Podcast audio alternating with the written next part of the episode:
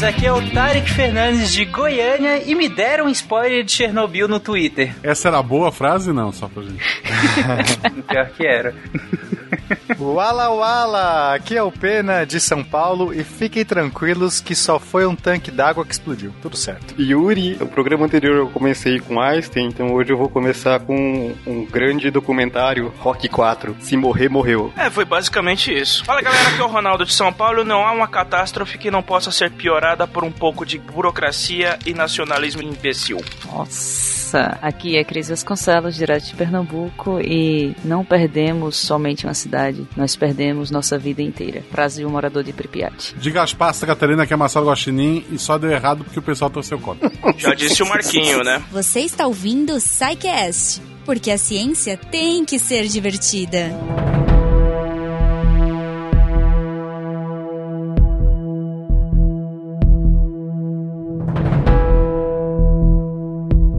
Ouvinte, estamos de volta aqui no reator 4 da usina de Chernobyl. Você, eu não.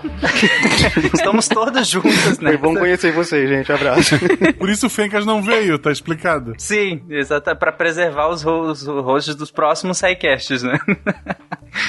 Na semana passada, nós conversamos basicamente, como se fosse fácil, o que, que é um reator nuclear. Se bem que com as nossas explicações, acredito que ficou bem, pelo menos didático, né? E nós terminamos o episódio passado justamente num dos pontos críticos do reator, né? Nós estávamos comentando como que o reator chegou nesse ponto crítico, ainda antes de fato de executarmos o famigerado teste e de acontecer tudo o que aconteceu subsequentemente. Então, o ponto de partida aqui é justamente o teste, né? Que, como nós comentamos, vai acontecer a 1h23 da manhã daquele dia. Partindo do ponto que a gente parou no último episódio, em que todas as condições ou aquela sucessão de trapalhadas que vocês ouviram no programa para organizar a, a execução do, do teste no reator número 4, eles acabaram por criar uma, uma situação em que o reator ficou completamente instável. Qualquer tipo de oscilação ou qualquer coisa que pudesse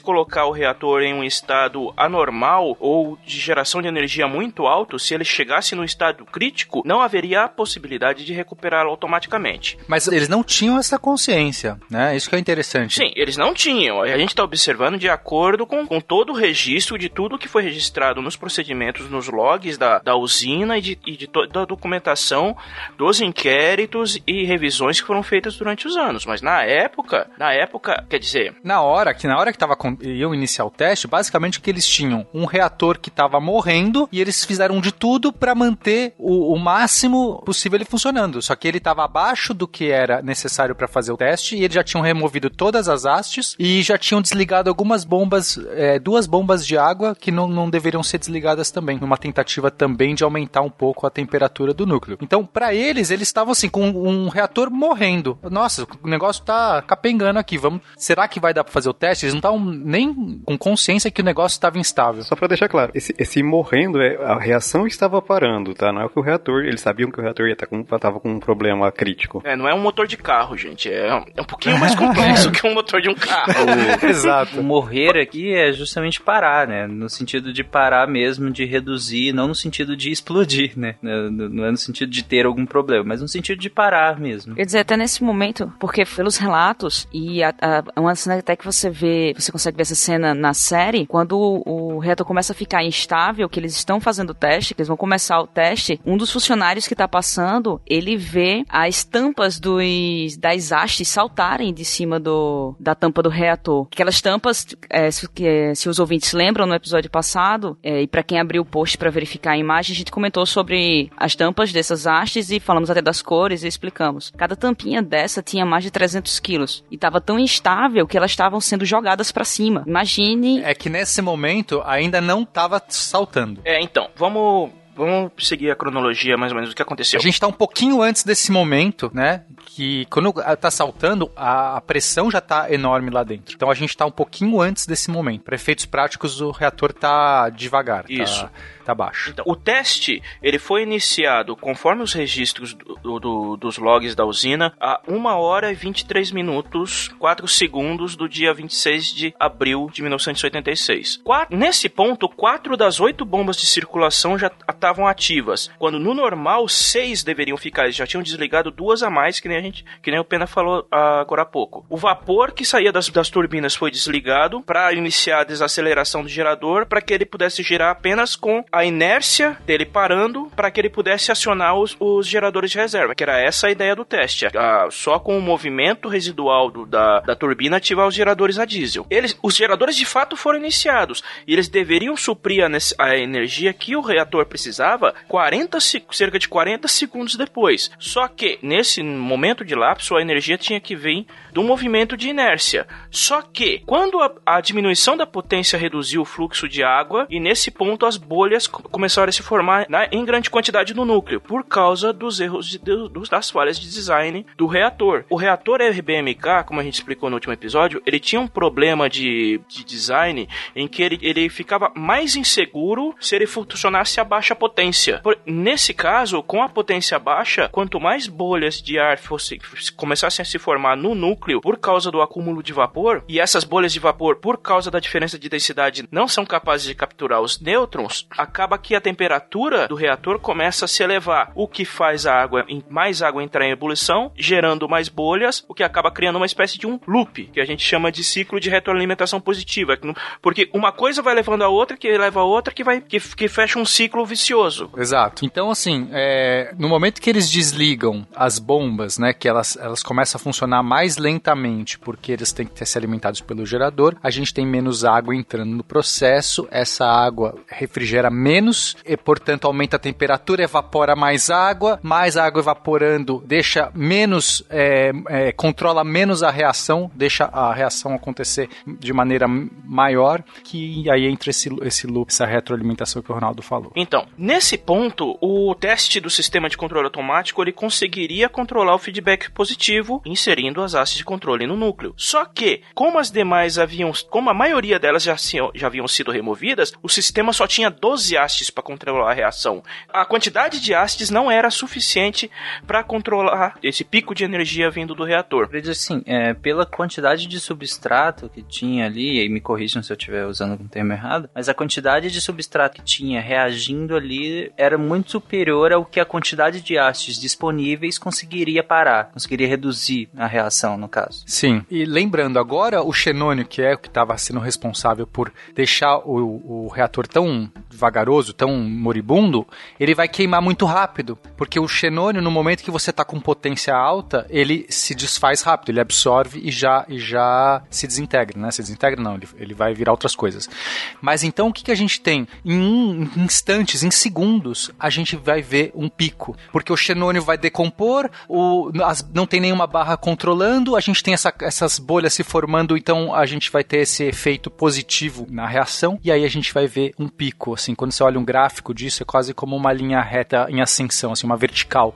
É muito rápido. É porque, assim, o lapso de tempo para o, o, entre a parada do, do vapor das turbinas e, o, e, a, e ligar os, os geradores de, de diesel era para ser em torno de 40 segundos. O motor foi parado a 1 hora 23 e o, o teste foi iniciado a 1 hora 23 minutos 4 segundos. Estava previsto para voltar ao sistema a 1 hora 23 minutos 43 segundos. Isso está no log. Só que a 1 hora 23 minutos 40 segundos, 36 segundos depois do início do teste, conforme registrado um sistema de controle escala de que, que registrava todos os, os logs das, da operação do, do reator, foi iniciado um scrum do reator, um, desliga, um desligamento de emergência por causa desse pico de energia em 36 segundos. Caramba. É, o, foi muito rápido. Como a gente falou o, no episódio passado, a série de decisões que foram tomadas para iniciar esse teste capengando do jeito que ele foi, que ele iria ser realizado por é,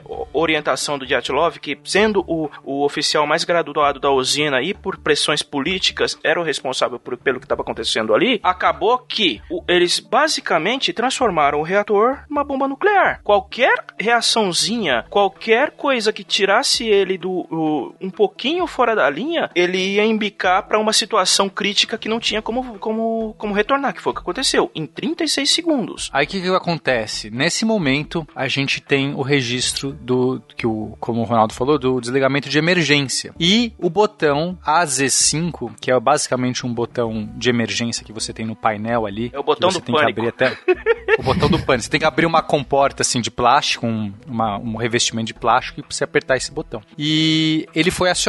Aí tem até uma discussão se ele foi acionado manualmente ou se ele foi acionado automaticamente, mas para efeitos práticos não importa aqui, a não ser que alguém queira levantar essa polêmica. Eu acho que o, o maior consenso é que houve um acionamento manual. Há depoimentos do- dos operadores de que eles viram a os números registrados. E naquele momento, a, a única coisa, a única coisa que eles podiam fazer era acionar esse botão. E esse botão, o que, que esse botão fazia? Ele de- derrubava todas as barras, todas as barras de controle, elas caíam e assim esperava esperava-se que a reação iria diminuir. Esse, esse era o intento. Só que aqui já estava condenado. Eles não tinham mais o que fazer, eles já tinham colocado o monstro desenfreado para explodir. Porque a temperatura era tão alta no núcleo, começou a deformar as próprias estruturas, né? Os- as barras de urânio, os próprios conduítes. E o que acontece? No momento que eles apertam esse botão e as barras descem, a ideia é as, as barras descerem, elas emperram. E aí eles colocam basicamente a ponta. Lembra que a gente falou que a ponta tem grafite? E o grafite é o moderador, que é o elemento que permite, que mantém a reação. Não, lembrem, ouvintes que, que vieram desavisados, o moderador no nosso caso aqui é o que ajuda a reação, não é o que tira a reação. Eles ficaram, essa- esse- essas barras de grafite emperraram bem no limite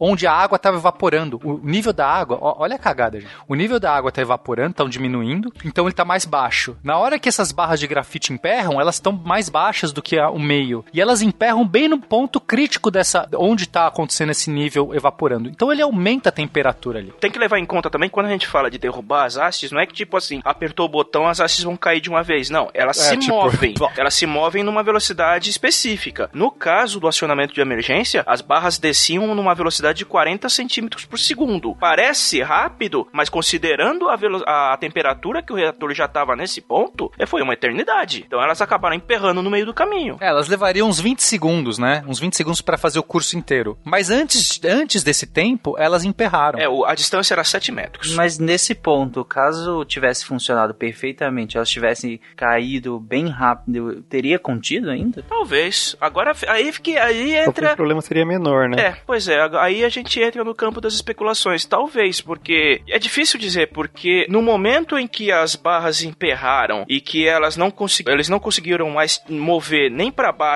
para tentar ah, parar a reação e nem para cima para tentar impedir que o grafite continuasse é, em contato com o conteúdo do reator, e três segundos depois a produção do reator escalou para cima de 330 megawatts. É, é, foi muito rápido. É assim, Tarek, pro- provavelmente seria melhor do que foi se as barras tivessem baixado. Assim, uma, uma avaria do reator com certeza teria acontecido. O reator teria que ser inutilizado de qualquer jeito. Provavelmente vazamentos teriam acontecido. Provavelmente teria sido é, ocorrido um- alguma catástrofe local. Mas talvez não chegasse a voar pelos ares toda a estrutura, porque o que, o que se sucedeu depois é uma grande explosão. Que aí entra no que o Chris falou. As hastes começaram a pular, saltar de tanta pressão que estava ali dentro. E aí depois culminou com a explosão da tampa. A tampa do reator foi embora. E aí jogou grafite radioativo e urânio radioativo pra tudo quanto é lado. A gente vê na série bem isso, né? Que tá, tipo, não tem a, a tampa do reator, tem um buraco ali. Talvez não chegasse a explodir a tampa, mas assim, talvez. Pode ser que já também estava num ponto crítico que não teria volta. Tem que levar em conta também que a estrutura inferior também é, sofreu danos conforme o- foram constatados depois, né? Do derretimento da parte inferior do reator. Sim, é isso, isso acho que teria ocorrido esses danos, porque ali uma, a- a- o calor ali provavelmente já estaria a ponto de fusão e já iria gerar uma lava e tudo mais. Mas como eu falei, o fato de ter catapultado o topo da- do reator, isso com certeza levou assim, a catástrofe foi maior. né? Um derretimento parcial de- do reator foi similar ao acidente que aconteceu em Three Mile Island, nos Estados Unidos, no, no, em 79. Poderia ter sido um. Se eles tivessem conseguido controlar a temperatura ah, do reator a tempo, poderia ter sido um, um incidente no mesmo nível. O problema é que, a partir de um determinado ponto, não tem mais registro oficial do, do que aconteceu naquele, naquela noite, porque é, tudo foi pelos ares. Algumas simulações matemáticas foram feitas e, e relatos, depoimentos dos funcionários da, da usina ajudaram a reconstituir o que aconteceu. Mas assim, a última leitura oficial do reator acusava um número de uma temperatura de, de 30 mil megawatts térmicos, 10 vezes mais a saída operacional normal. Só que estimativas indicam que essa saída pode ter atingido até 300 mil megawatts térmicos. É um absurdo. E a gente tá falando o quê? E em menos de um minuto. Isso, isso tudo que a gente tá falando se deu em menos de um minuto. Isso em graus Celsius tem. Qual que é o fator de conversão? Sabe? É, porque aqui é potência, não, não é a mesma Não é unidade. é, isso. É, é como se fosse, é, como se fosse, sei lá, a, a quantidade de energia que está sendo convertida ali no, no reator. Não sei especular qual a temperatura que chegou. Era tipo é, verão no Rio. É uma métrica média.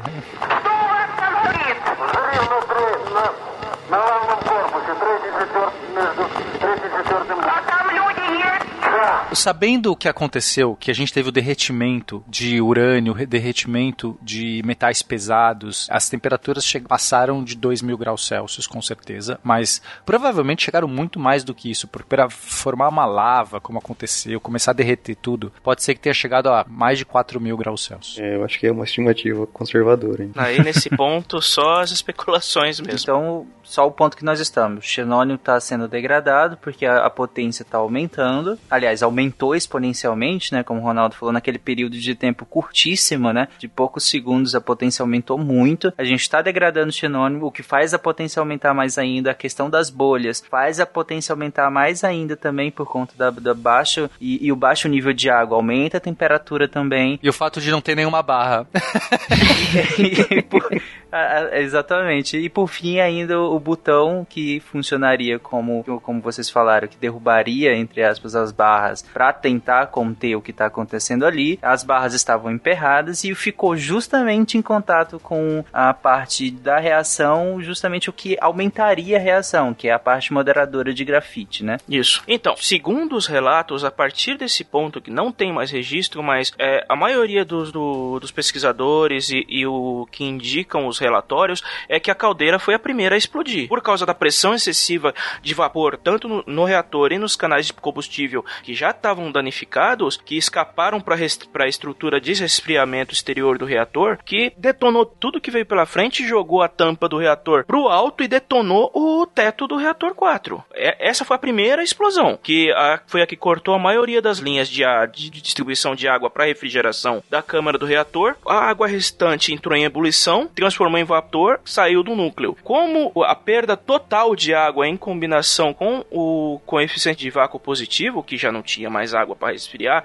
e para controlar a potência térmica do reator, a reação aumentou ainda mais. Então, do- cerca de 3, 2 ou 3 segundos após a primeira explosão, veio uma segunda explosão, ainda mais poderosa, que essa sim detonou o núcleo, destruiu todo o teto da unidade e, e encerrou a reação em cadeia nuclear, porque não tinha mais o que, o que reagir ali. Mas também foi essa explosão que comprometeu o vaso de contenção do reator e jo- jogou grafite e barra de contenção e material radioativo do- dos mais diversos para todo, pra todo lado da usina e mais a nuvem de gases radioativos que foi expelida para o ar. Então, a- a- na primeira, onde ficava a parte líquida e a parte da- das reações e tudo mais, não necessariamente se comprometeu. O que comprometeu foi mais o teto, né? A parte de cima do reator. É que elas são, essas duas explosões, Tarek, elas são tão próximas, é que é quase uma levando a outra, assim, é questão de dois ou três segundos é, de uma pra outra. Então, assim, para efeitos práticos foi uma coisa só, sabe? Mas é, teve realmente, como o Ronaldo falou, esse primeiro momento foi esse vapor explodindo essa caldeira, e mais lá, e logo na sequência, dois ou três segundos depois, aí a, a, a gente teve essa explosão do reator mesmo. Então, assim, é meio que tudo um evento só, sabe? Não é uma coisa assim, ah, explodiu, opa, vamos ver o que aconteceu. É tudo junto, né? São duas etapas, é, é, é um processo que foi em duas etapas, uma primeira explosão e depois uma mega explosão. E a segunda foi a que de fato expôs, né, toda a parte radioativa e comprometeu o- A primeira já tirou o teto, né? Já estava exposto o material. Mas não estava em contato com o, o núcleo. A segunda destruiu todo o complexo do reator 4 e expôs o núcleo. É, o núcleo foi exposto ali no momento que o próprio reator explode. A- mas aí a gente ainda tem outros problemas, né? Assim, nesse momento, é, bom, prim- primeiro que eu acho que é interessante, eles não tinham essa noção que o reator explodiu, isso fica bem claro na série. Eles acham, no primeiro momento, né, quem tá ali na sala de controle acha que foi só um tanque, um tanque de água que explodiu, né? É, e aí, nessa hora, inclusive, a ordem é abrir os, os registros para deixar é, a, a, as bombas, ligar essas bombas para que as bombas de emergência para que bombeie mais água. Se, se, eles acham que explodiu um tanque de água, eles têm que bombear outra água para que não deixe o reator explodir. Na cabeça deles, eles não queriam deixar o reator explodir, já tinha explodido o reator. E ficaram achando que era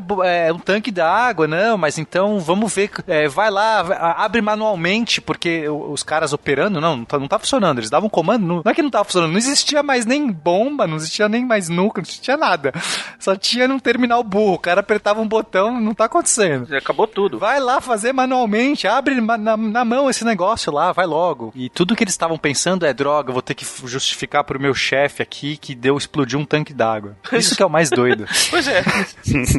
Nesse ponto, as pessoas não estavam muito. Quer dizer, tem que levar em conta também que muitos da, dos trabalhadores de Chernobyl não entendiam a gravidade da situação do que aconteceu. Talvez o Dyatlov. Ah, cara, e são russos também, né? Russos já tem um limiar de cagaço já maior, né? Porque, cara, se um trem explode na usina nuclear, no meio de Chernobyl e com. Caramba! Pega os, os, os vídeos, quando deu aquela chuva de meteoros lá, o cara dirigindo, o cara não. É. O cara nem puxou o carro pro lado um pouquinho, sabe? Ele continuou. Uhum. Uma bola de fogo caindo do céu do lado do carro dele e ele indo reto. É que a vodka firma a mão, rapaz. Para com isso. Você tem noção?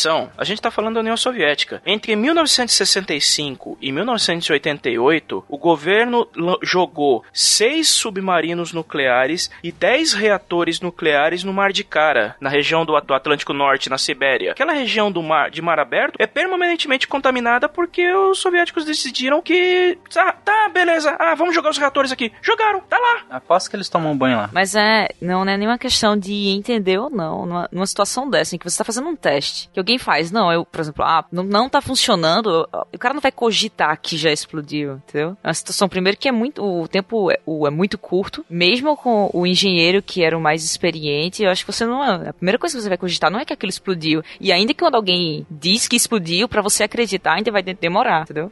Até a gente fala de, de problemas de projeto aí e tal, mas na série eh, mostra que eles acreditavam que esse projeto era muito bom, né? Porque toda hora era. o reator explodiu. Como esse reator explodiu? Era a primeira pergunta que o cara falava. Explica como um reator é, RBMK explode. E por que, que você acha que eles iam falar que esse reator não, não, não tinha problema? Porque era design soviético, não era copiado. Eu, eles, na cabeça deles, como diz o meme, a tecnologia soviética é a melhor do mundo. Então não era prova de falhas. Então como é que explode? Entendeu? Explodiu, expôs, ejetou grafite e agora? Quando o reator explodiu, o grafite foi ejetado e os canais demolidos da estrutura do reator, eles foram lançados e acabaram pegando fogo pela exposição do ar, o que contribuiu para a disseminação também da precipitação radioativa, chuva radioativa, e para a contaminação das áreas periféricas, incluindo a cidade operária de Pripyat, que era ao lado da, da, da usina, construída para os, os, trabalhadores da usina. Aqui é grafite, quando eles falam grafite foi ejetada, em, se fala em barras sólidas, né? É, são, é que nem a gente falou, o grafite também fazia parte da estrutura do reator. São blocos sólidos que serviam para também como as canaletas onde as, as hastes de controle eram ficavam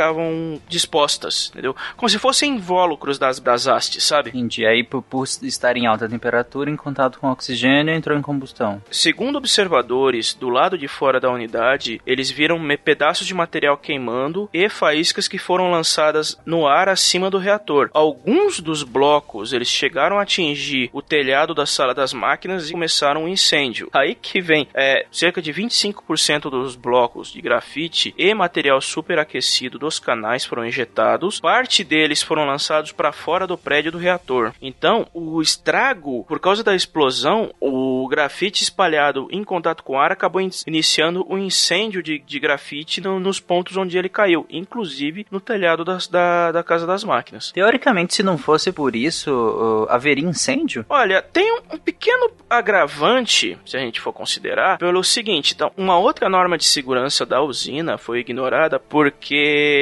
o telhado do reator 4 era coberto de betume, que é matéria-prima do asfalto, que é altamente combustível. Então, você, quando o. não só do reator 4, como os telhados dos outros reatores, fragmentos de grafite caíram no, na, no telhado da unidade do reator 3, que ainda estava em operação, e o processo foi mantido pelo menos até as 5 horas da manhã, quando, mesmo depois da explosão, o reator 3 ainda estava funcionando. Só que às 5 horas, o chefe do turno da noite, o Yuri Bagdasarov, ele desligou o reator e manteve até apenas a equipe responsável pelo procedimento de resfriamento nas situações de emergência. Então, é, é aquilo. O reator 4 explodiu? Ah, dane-se, o reator 3 está inteiro, vamos continuar trabalhando. Então, continuaram trabalhando. O, o, dia que eu for tiver o Império Maligno, eu vou ter uma criança de 6 anos e todo plano que eu tiver, ela vai analisar. Tipo, um teto inflamável nessas nucleares é uma boa ideia? Aí a criança vai lá e dizer não. Aí eu vou lá e não faço. Porque, porra, né, gente? Faz sentido, né? Agora, uma, uma coisa que aconteceu, é que foi relatado, né, várias pessoas viram, foi um flash de, de luz, um jato, né, um raio, de, não é um raio, é um feixe de luz indo pro céu, de cor azul. Eles até mostram isso na série, acho que tem alguns momentos que mostra o pessoal na ponte, né, em Pripyat, vendo. Aliens.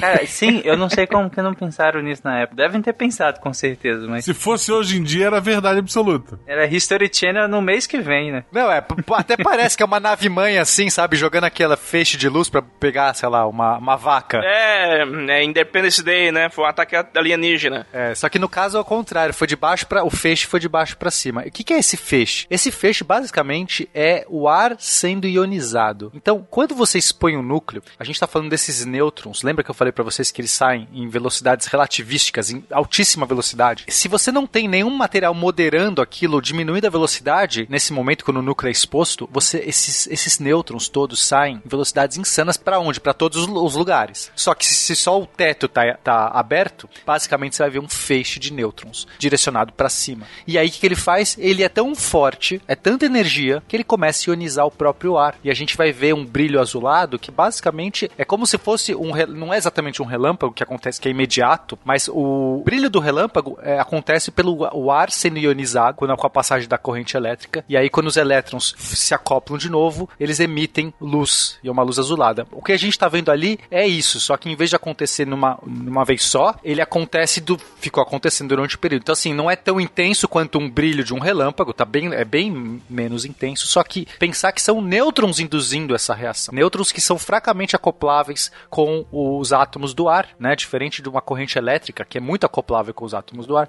Aqui, o, essa luz é do salto eletrônico, em caso? Quando... Sim. Sim. Ah, inclusive, aproveita, explica rapidamente o que, que é o ar ionizado, na verdade, aí. O que, que aconteceu exatamente? É, então o que acontece? O que, que é ionizar alguma coisa? É você basicamente arrancar um elétron desse átomo, tá? Se eu arranquei um elétron, esse, é, o, o, átomo estava neutro, ok? Ele tem o mesmo número de prótons, o mesmo número de elétrons, então ele está neutro. Se eu passar um ímã ali perto, ele não vai, não, não vai acontecer nada, ou se eu, se eu colocar uma carga positiva ali, ele não vai ser atraído nem nada disso. Agora, é, no momento que você tem, dá uma energia muito grande para um átomo, para algum dos elétrons desse átomo, pode arrancar esse elétron. No momento que arranca esse elétron, ele agora está ionizado. Então você tem um núcleo, um, um, átomo positivo, porque perdeu elétrons, e aí os elétrons estão negativos em outro lugar, porque foram arrancados. Então é isso que é o ionizar. Só que esses elétrons vão ser capturados de novo, né? O átomo está instável, ele não, ele não gosta de ficar ionizado. Basicamente, qualquer elétron que estiver passando perto dele depois vai ser capturado. Na hora que você captura um elétron, o elétron ele tem que, ser, ele tem que ceder uma energia para ele estar tá capturado. A energia de captura dele preso é menor do que a energia dele livre. Então, na hora que ele é capturado, ele emite um brilho, ele emite uma luz, um fóton, ele lança um fóton. E é esses são é, o acúmulo desses vários fótons que a gente está vendo, que é da, da re, os átomos ionizados estão recapturando os, os elétrons. Então, nesse... Só que esse processo está acontecendo o tempo todo. Hum, então, nesse caso, os nêutrons que saíram de lá com muita energia forneceram energia para os átomos que estavam na, no ar e, e aconteceu isso, no caso. Exato, só que pensa que nêutron não é ele não tem carga nem positiva nem negativa. Então não é que ele se acopla facilmente com elétron, certo? Se eu jogasse elétrons para bater em elétrons é muito fácil, porque eles, te, eles sentem de de longe. Um elétron tá vindo, o outro tá vindo lá de longe, assim, ele já sente a força, porque eles são dois negativos, um expulsa o outro. Então, mas não é um canhão de nêutrons. O nêutron, ele basicamente ele vai passar despercebido, ele só vai conseguir dar energia se ele acertar em cheio um, um elétron. Então, para você imaginar a quantidade de nêutrons está saindo para mesmo com uma seção de choque, a gente chama tão pequena, quer dizer, basicamente ele nunca vai acertar um elétron. Ainda assim tá acertando uma quantidade para induzir um efeito desse de ionização, é muita coisa, assim, é, é, você olha e você fala assim, tem alguma coisa muito errada aqui.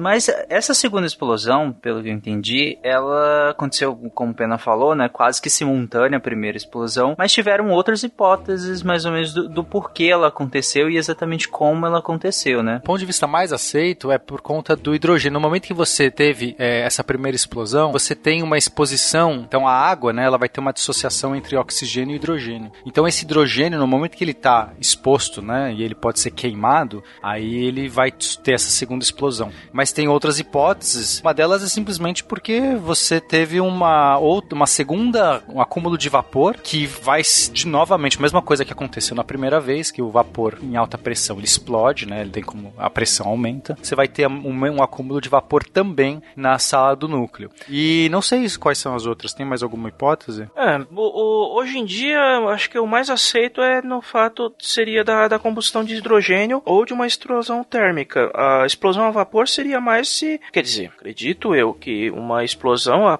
a vapor é, é, é, mais propensa a ser a responsável da primeira explosão, não da segunda, sendo que a tampa já da primeira já tinha ido pro espaço, né? Mas, como a gente disse, a partir do momento que não, não tinham mais registros, tudo, tudo entra no campo das especulações e simulações, porque fica complicado é, reconstituir exatamente o, o, que aconteceu. Se vocês verem na foto que tá no post, vocês vão ver o estrago que a, que a explosão fez no reator 4, não é sim, pouca sim. coisa. Então tá, então explodiu, soltou a tampa, explodiu, a segunda explosão comprometeu toda a estrutura, que de fato vazou, a parte de fato onde acontecia a reação e tudo mais. E como nós comentamos aqui, soltaram vários pedaços de grafite em alta temperatura que entraram em combustão. E como genial, o teto era feito de betume, claro que também acabou pegando fogo também, né? E aí é, chega aquele momento da série em que os bombeiros são chamados e tudo mais, né? Que na série eles retrataram, eles focaram em um personagem só, né? Meio que para representar ali os bombeiros que foram chamados pra, naquela emergência, né? Mas é porque tem a história realmente daquele. Ah, daquele bombeiro específico, né? É, aquele bombeiro específico realmente foi um dos primeiros a chegar ali e os, é, aquilo, aquilo,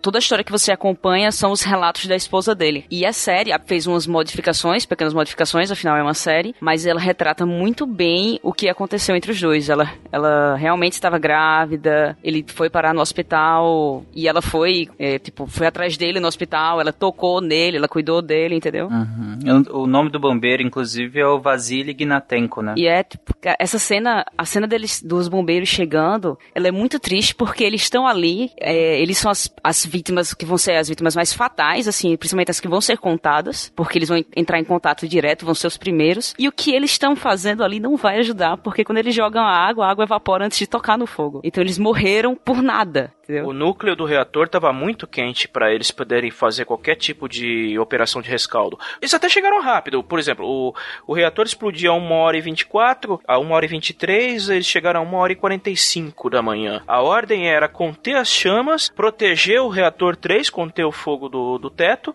e, a parte impossível, resfriar o núcleo do reator 4. E só para você ver a quantidade de radiação que eles receberam, é, eles chegaram nesse horário e em quatro ou cinco horas depois, 150 pessoas estavam dando entradas no hospital com síndrome da infecção aguda, a síndrome da radiação aguda. Envenenamento agudo de radiação. Exato. Isso em, no intervalo de quatro ou cinco horas. Os bombeiros já estavam dando entrada com toda aquela sintomatologia inicial, é, vômito. Imaginam, tipo assim, a quantidade de radiação que eles receberam para ser nesse pequeno no intervalo de tempo. Foi muita lesão, assim. Quem assistiu a série deve ter ouvido muito aquele termo hot gens, né?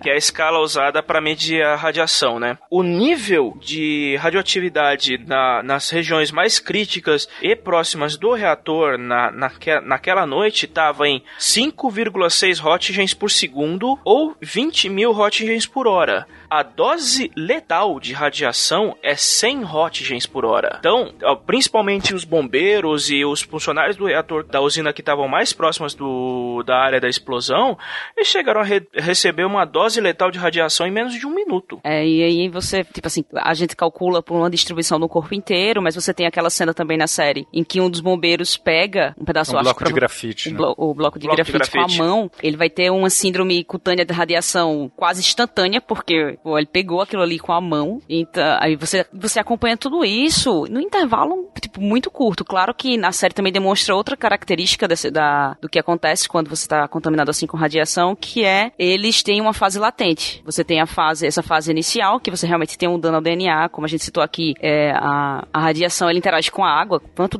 por cento da sua célula é água? Então, ele causa dano no DNA, por mais que você pense, ah, mas aí ele causa dano no DNA, a célula não vai se replicar. Só que o DNA precisa estar intacto para você produzir proteínas também. Então seu corpo começa a parar de funcionar. É, gente, talvez seja legal a gente até listar, sei lá, a ordem de gravidade que é de, da radiação, os efeitos de radiação. É, se eu não me engano, a gente até menciona isso, tem aquele é, episódio de radiologia do SciCast, mas acho que é, acho que seria legal a gente recapitular aqui, né? Nós falamos meio um pouco por cima lá, né? Não chegamos a, a aprofundar tanto. Não, mas... eu acho que lá a gente até, até aprofundou bastante, mas, mas eu acho que, sei lá, para esse episódio seria interessante. É, assim, mas mas lá a gente estava considerando até um, um, um, cenário um pouco menos catastrófico que esse, né? A gente não considerou níveis tão altos de, de radiação. Mas daqui a pouco a gente vai fazer esse apanhado mais médico do, da situação. Vamos só encaminhar essa parte aqui, que com certeza essa parte também é bem interessante da parte médica da radiação. A parte do trabalho dos bombeiros, ele tem relatos de gente que diziam que eles não tinham sido informados da gravidade da, informa da, da situação, mas outros bombeiros afirmam que todos os que estavam presentes ali, sabiam dos riscos, eles sabiam do que tinha acontecido, sabiam que tinha uma grande exposição de, de radiação na região, mas eles tinham a, obriga a obrigação do dever, como bombeiros, a cumprir. Então, o dever veio antes. Não, então, eu, o que eu acredito é que eles, eles sabiam, eles estavam indo conter um incêndio na usina nuclear. Então, meio que você imagina que você entenda os riscos de, de, disso. Mas eu duvido que eles realmente entendiam a gravidade daquele ali. Afinal, nem quem estava na sala de de controle, de fato entendia a gravidade do que estava acontecendo. Aliás, ninguém ali entendia a gravidade do que estava acontecendo, né? Então, o incêndio, ele só foi controlado no dia 4 de maio, depois de que uma frota de helicópteros jogaram o equivalente a 5 mil toneladas métricas de areia, argila, chumbo e composto de boro, que era para conter a propagação dos nêutrons, mas de qualquer forma o boro nunca chegou a atingir o centro do núcleo.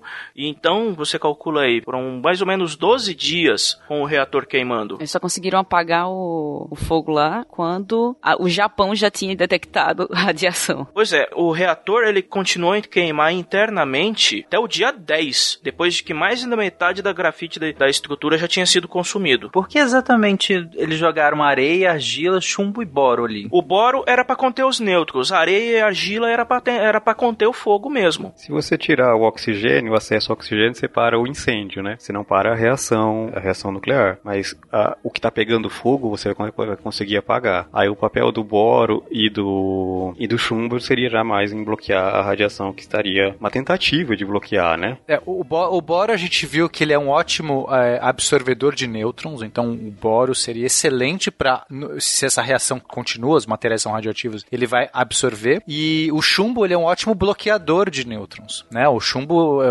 os caras que vão fazer raio-x e tal, eles ficam atrás de uma, uma, uma proteção de chumbo. Então a, a, ideia desse chumbo é também servir de um obstáculo ali até para evitar que essa radiação vaze. O problema é que esse material todo ele está muito quente e essa reação você não vai conseguir, como o Ronaldo falou, esse boro não conseguiu entrar ali e se mesclar naquela massa. Porque o que a gente vai ver aqui, Tari, é uma lava que vai se formar. É um material que eles chamam de cório, que basicamente é uma grande amálgama de todos esses metais e vira uma massa que vai, que esquenta e continua se alimentando porque a radioatividade está enlouquecida ali. A gente tem uma massa, está acima da massa crítica, né? Porque a gente tem uma quantidade enorme de, de material fundido, então eles estão, a reação em cadeia está acontecendo. Isso vai elevando a temperatura, que vai derretendo mais metal, que vai e aí esse negócio vai corroendo e vai, e vai se infiltrando. Então, por mais que o fogo em cima tiver pode ser contido, essa massa ali, ela vai, ela tá muito quente. Tipo, eu, você pode até, que a ideia era fazer esse isolamento, mas como a reação continua, você continua liberando energia ali dentro. Então,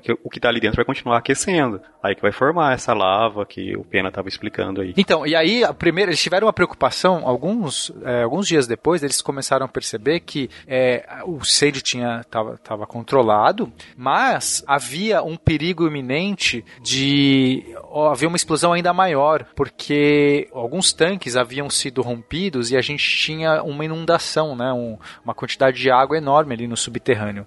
E aí poderia acontecer novamente uma outra explosão, e aí uma explosão talvez pior ainda, porque se essa água, esses tanques, essa água que estava no subterrâneo tivesse contato e evaporasse, aí a gente estaria falando de uma estrutura maior ainda, das, das bases da fundação ali poderiam tremer.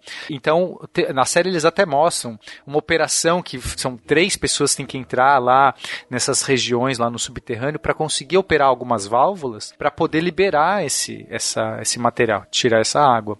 Só que depois que eles conseguem fazer isso, então, então a operação teve sucesso, né? Isso, eles ganharam, os três pessoas que fizeram isso, eu não lembro o nome deles agora, eles ganharam com decoração máxima lá na medalha. Você fala dos mergulhadores? Os, é, os mergulhadores. Os nomes deles eram Boris Baranov, Valery Bespalov e Oleksiy Ananenko. Uma outra diferença da, da série para a realidade, eles não foram aplaudidos quando eles saíram do reator. Porque, é, mas... mas... ganharam a distinção. Eles ganharam as distinções, sim. Aquela cena que mostra eles bebendo vodka sa saindo do reator também não aconteceu. Aquilo, aquilo inclusive, é. foi uma reclamação. A, HBO escutou uma tremenda reclamação por essa cena por estereotiparem os russos dessa, dessa forma. É, e assim, só para o público entender por que, que eles ganharam esses, né, por que, que eles foram condecorados, é porque basicamente eles entregaram a vida deles ali, porque eles teriam que entrar muito na, na, ali na região, né, muito próximo onde estava o material, todo o núcleo radioativo, e, e a contagem, o contador Geiger ali foi pro os limites, né? Eles mergulharam numa água contaminada, né? É, então,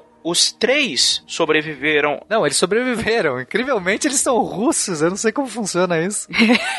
Dois estão vivos. O Boris Baranov, que era o líder da equipe, ele morreu só em 2005. O Bespalov e o Ananenko estão vivos até hoje. E os dois moram em Kiev. Não, então, isso, isso é impressionante. Porque a quantidade de radiação ali que eles receberam, eles poderiam tranquilamente ter morrido assim em questão de meses. Mas enfim, depois que eles conseguem operar as, a, as, as manivelas, as válvulas e, e liberar essa água, como essa lava continuava afundando e penetrando no solo, eles estavam com medo de que isso pudesse atingir o subterrâneo, os lençóis freáticos. Isso. E aí aconteceria pior ainda. Seria, tipo, em termos de pressão, estrutura, poderia dar uma explosão pior ainda, além de contaminar o lençol freático, que contaminaria o reservatório de Kiev. E aí a gente tá falando de radiação indo para a água das pessoas. É, aí ia ser uma catástrofe ainda pior do que foi. Nesse caso, não teria o que, o que fazer porque pelo que vocês estão me falando, vocês têm um, um reator nuclear funcionando, praticamente tentando. Eles estavam tentando conter em cima, né, eh, tentando conter a reação, mas como vocês falaram, o boro nem chegou a entrar em contato de fato lá. Então você tem tudo, toda a reação nuclear ainda aquecendo e tudo mais em temperaturas altíssimas, descendo e, e derretendo tudo que tem pela frente. Teria como. Cara, eles fizeram a única coisa que deu para fazer, que, é, que basicamente cavar umas valas. Porque se você conseguir cavar valas, ou, então se, esse material está se aprofundando, né? Ele está cavando ali por essa porque está muito quente. Se você conseguir cavar valas para que você consiga dar é, espaço para você refri, refrescar, então se você tem ar, né? Basicamente a terra ali, ela vai conter muito calor. Ela não é um bom propagador de, de calor. Agora, se você cons conseguir colocar algumas valas, uma região ampla para que esse vapor possa se propagar, então você vai resfriar mais rápido. Então a expectativa deles é vamos cavar o máximo de túnel possível para quando esse negócio atingir esses túneis, ele vai ter o calor, vai se expandir e vai se propagar, vai se dissipando pelo ar. É, vai fazendo fumarolas. É como se eles estivessem fazendo um monte de. Trocador de calor. É, uma chaminés ali para sair todo aquele calor. Então, esses túneis, é, a intenção era chegar o mais próximo possível de onde estava escoando, né? Essa, uhum. essa lava, entre aspas. E aí, quando ela atingisse esses túneis, ela escoar, entrar em contato com o ar e com a areia e tudo mais e ir resfriando, né? Exatamente. Isso. E aí que entra os, os mineiros mineiros, né? Mas esses mineiros também tiveram que, se, né, também se expuseram, porque se eles estão ali cavando a, logo abaixo desse, desse núcleo que está derretido, eles estão recebendo, mesmo que a Terra bloqueie e, e tudo mais, mas eles estão recebendo também doses de radiação. Todo mundo que está ali perto, perto, assim, sabe? Você está ali passeando, deu bobeira, olha lá, vou, vou, tá no quarteirão ali, você tá tomando, né? Agora, se você olhar pro núcleo, na série tem uma hora que é, mostra que vários trabalhadores foram recrutados para jogar os, o grafite, os blocos de grafite, né, de, de urânio que estão no teto do negócio. Por quê? Porque ali eles estão jogando radiação para todo, todo lugar, então se você jogar de novo pro núcleo ali, vai ficar lá embaixo, né? É bom lembrar que eles tentaram fazer isso com máquinas antes, porque sim, os robôs sim. paravam de funcionar, a radiação danificava o circuito. Eles realmente tentaram com robôs construídos para inspeção lunar, mas eles não conseguiam, uns ficavam travados, outros paravam de funcionar e teve que ser na mão de obra humana mesmo. É, são decisões complexas, né? É, essa radiação, né, o Pena tá, geralmente quando ele vai explicar o processo, ele usa os nêutrons, é, que é, estão lá realmente, é, é, mas existem outras radiações, né? Existe radiação beta, gama, então você tem um fluxo além desses nêutrons que estão aí para todos os lados, você tem uma, é, uma radiação gama, que é uma, uma radiofrequência, uma radiofrequência não, porque é mais, a frequência é mais alta que a de rádio. Era uma onda, né? Porque a, a radiação alfa e beta são partículas. Correntes elétricas passando, né? Esse, esse, controle todo é feito por correntes elétricas, né? O funcionamento de um transistor, de um, de um chip, de um, de um microchip. Ah, então esses elétrons passando bagunçam todo esse funcionamento. Por isso que os equipamentos eletrônicos ali não funcionavam. Ah, faz sentido.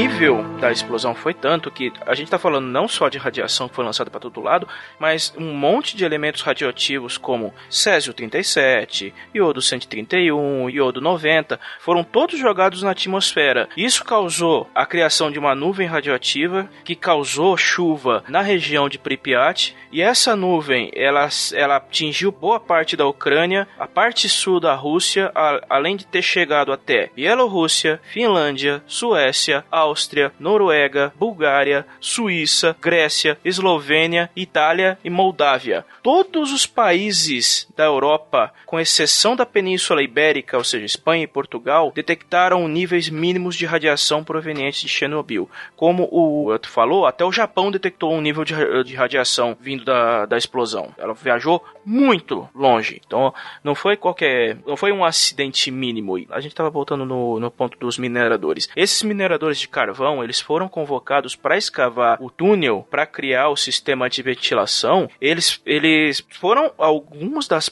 alguns dos trabalhadores que mais diretamente se envolveram com as operações de, res, de rescaldo e de manutenção dos, dos primeiros momentos após uh, o acidente, que era o, o que eles chamaram de, de posteriormente de liquidadores de Chernobyl. Que, aí entravam operários, bombeiros, cientistas, voluntários civis, as forças militares militares, membros da imprensa, tinha gente de todo tipo envolvida nesse, nesse esforço para conter o, as consequências da explosão e minimizar os danos e os, digamos assim, na percepção pública da população, porque, né, a, a ordem de cima era, con, era conter o vazamento de informações, principalmente para fora do bloco soviético. Então, só retomando, nós estávamos explicando que formou essa lava por conta do conteúdo que estava ali, jogaram vários materiais e explicamos que uns para abafar o, exatamente o fogo, outros para tentar parar essa a reação e outros para tentar isolar mesmo a, a radiação, né? Como o, o, que nós estávamos explicando. E aí, convocar esses mineiros que trabalhavam num estilo de trabalho à la guacha, né? isso, isso aí é invenção da HBO porque é HBO. Isso aí eles não trabalhavam pelados, não. É uma ótima licença poética. Eu acho justo. Dessa vez eles exageraram, né? uma série de HBO sem gente pelada não é HBO, né, pois gente? É. Mas é ok, o, o Guache entende Sim. os trabalhadores. E, e, e, aí a função, como nós explicamos, era construir esses túneis para que fosse refrigerado esse material e eles conseguissem de, de fato conter esse material. E aí foi contido, né? Alguns dias depois foi contido. E qual foi o próximo passo a partir daí? Porque nós temos toda a, essa parte desse material de fato contido, o incêndio já tinha cessado, ou pelo menos já tinha sido controlado até esse ponto. A população de Pripyat já tinha sido exposta a uma boa parte da radiação, como vocês explicaram a questão da chuva, né? É, que formaram nuvens e precipitou. Eles demoram muito, né? Eles demoram muito para evacuar a cidade Pripyat. Eles, só, eles, vão levar acho que 30 horas para dar realmente a autorização para evacuação e ainda falam que ah, peguem só, peguem qualquer é, só o que vocês têm à mão assim, porque vocês vão poder voltar depois para levar o resto, né? Mas tem que sair agora, tem que sair agora. Vão enchendo os ônibus. E não podem levar os animais e afins. Isso, não, e, e, eles nunca voltaram, eles nunca puderam voltar para pegar o resto dos pertences. Não, a zona de exclusão é, é acesso proibido para qualquer um. O, os soldados falaram, na volta a gente pega. É, na volta. Não, pior é que tinha uma previsão de, de volta. A, a, o plano original era uma evacu a evacuação durar só três dias. Só que depois Moscou decidiu que a evacuação seria permanente. A, alguém estudou um pouquinho e disse, olha, não é assim que a radiação funciona. Eu vi num livro que talvez...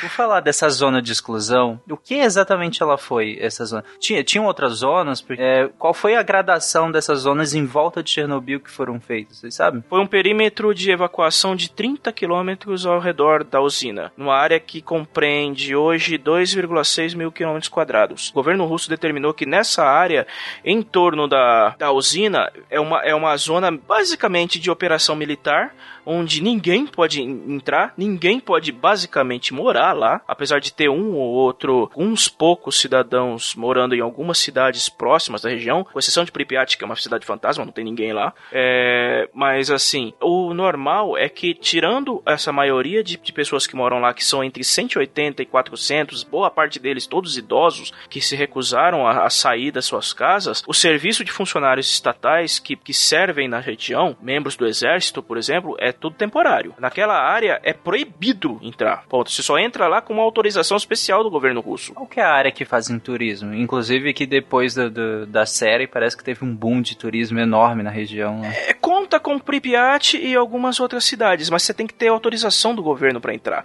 Você não, você não vai e entra, entendeu? É proibida a entrada assim de qualquer jeito. Porque você tem que assinar um termo de responsabilidade em que você isenta o governo russo, o governo ucraniano de qualquer coisa que venha acontecer com você. Você está entrando por conta e risco. Hoje, na cidade de Pripyat, você tem alguns protocolos que você tem que atender. Ninguém, você não pode morar lá, né? Você pode entrar desde que você faça alguns protocolos. Basicamente, você não pode, assim, sentar no chão, porque a gente, você tem uma camada de material radioativo que está né, depositada no chão. Se você senta, se você ficar de pé em cima, então você vai estar tá recebendo uma, uma certa dose. A radiação já está muito menor, né? Muito menor do que antes, mas ela vai durar, mesmo essa pequena radiação, ela vai ficar perdurando aí ainda por séculos séculos, então é, é uma região que não, não vai morar gente tão cedo. Mas você pode entrar desde que você tome alguns cuidados. Por exemplo, você não pode consumir nada, pegar nada, não encostar em nada. Tem as roupas dos bombeiros lá. Tem, sei lá, utensílios. Não é para você, sabe? Se, se, você encostar no negócio daquele, você tá jogando na loteria do inferno. Você tá dando a chance de ser sorteado aí na radiação. Pode entrar criança lá? De jeito nenhum, até onde eu sei. Bom, eu não levaria meus filhos. Quem você tá querendo mandar pra lá?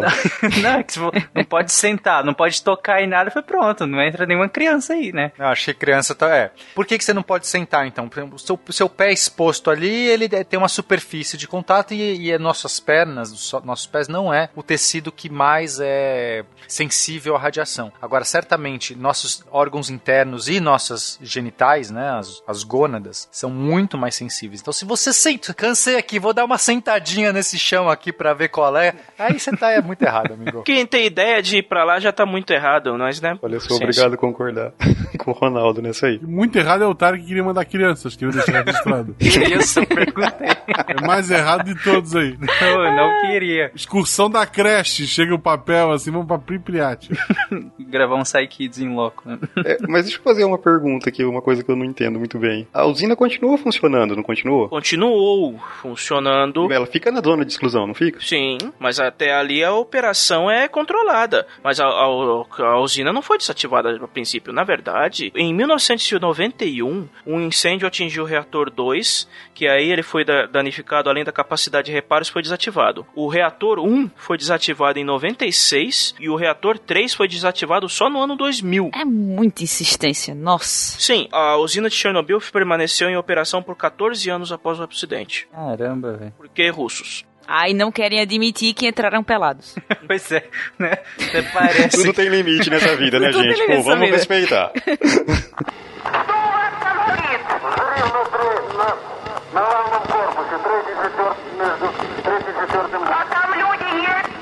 Como o Yuri explicou, o porquê que as máquinas não, não exatamente não estavam funcionando ali mesmo, a ideia deles até que foi sensata. Vamos utilizar rovers, porque se foi a Lua, né? Pelo amor de Deus, não poderia ir ali no reator tirar umas pedrinhas do, do teto, né? Mas no, por fim não funcionou, né?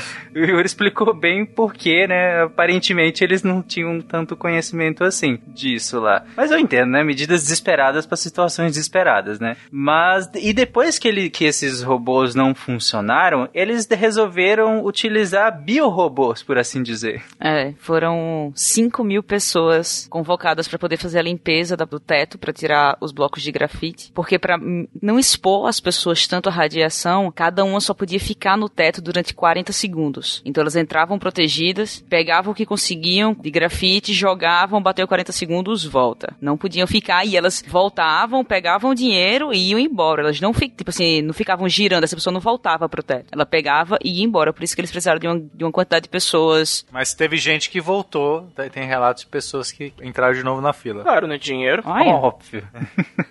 eles continuaram funcionando. Agora, uma coisa que eles recomendavam era não olhe pro núcleo. E aí você entende isso, Tarek? Né? Qual que era a instrução? Você vai pegar essa pá, uhum. catar qualquer coisa que você vê, blocos, né? Eles escreveram lá os blocos de grafite, material radioativo, joga, mas não é para você olhar. Sim, sim, eles falam isso. Você arrasta até a borda, da, da, joga, e mas não olha, volta, né? Eu imaginei, quando, quando cita isso, eu imaginei que é para você não entrar em contato direto ali, não chegar tão perto a ponto de olhar lá pro centro. Então, a, a parada é o seguinte, que a gente tem do núcleo está sendo emanado basicamente em linha reta, saindo, né? Radiação que sai em linha reta, que ela sai com uma velocidade tão alta que para efeitos práticos é como se estivesse saindo em linha reta, né? Então, é, o telhado, as estruturas estão bloqueando essa radiação direta, que são nêutrons em altíssima velocidade, mas como o Yuri falou, tem outros tipos de radiação, né? Basicamente raios gama, raio X e até elétrons e outras partículas sendo, sendo emitidas, né? Então, a ideia é o seguinte, você está tomando a radiação, quando você está no telhado, você está tomando uma radiação só do bloco, das coisas que estão ali. É o residual. Porque você está sendo, você tá sendo é, bloqueado, você, tá sendo, é, você tem um escudo que é o telhado bloqueando você do principal, da, do, do, negócio que está pegando fogo, né? Entre aspas, que está tipo queimando que é o núcleo exposto. Se você olha, só a espiadinha, você vai. É como se fosse uma linha invisível, assim, tivesse um, uma, uma radiação que você não vê, lambendo, assim, triscando o, o buraco, assim, o, o teto, né? Assim, tá. Se você der só uma espiadinha, você tá entrando naquele, naquele raio. É, é como se estivesse olhando diretamente para um feixe de raio laser. É, isso quer dizer, os olhos são super sensíveis à radiação ionizante. E uma das principais, uma das principais consequências disso seria ter catarata. Então, é, olhar poderia, era um risco grande. E para você olhar, você tem que estar tá com o olho em linha reta com o que você tá olhando, né? Você não tem como olhar uhum. curvo para alguma é, coisa, né? Por isso que eles é. falavam, não olha. Oh, inclusive sobre isso, é, é uma das características do que aconteceu foi o a, dessa lava, eles chamam de pé de elefante. Que, esse, esse material que virou lava ficou acumulado assim, parecia uma, um pé meio de elefante. Assim, você, vê, tem fotos. Se vocês quiserem, é, procurem aí na, na, internet o pé de elefante de, de Chernobyl. Não, olha só, olha só, não, não, antes de qualquer coisa. Eu queria mandar um abraço pro ouvinte que estava distraído no cast e voltou a prestar atenção com pena dizendo a seguinte frase: lambendo o buraco. Um, um beijo pra você. Que, às vezes tu distrai no podcast quando tu volta e o negócio tá tão solto que tu. É isso.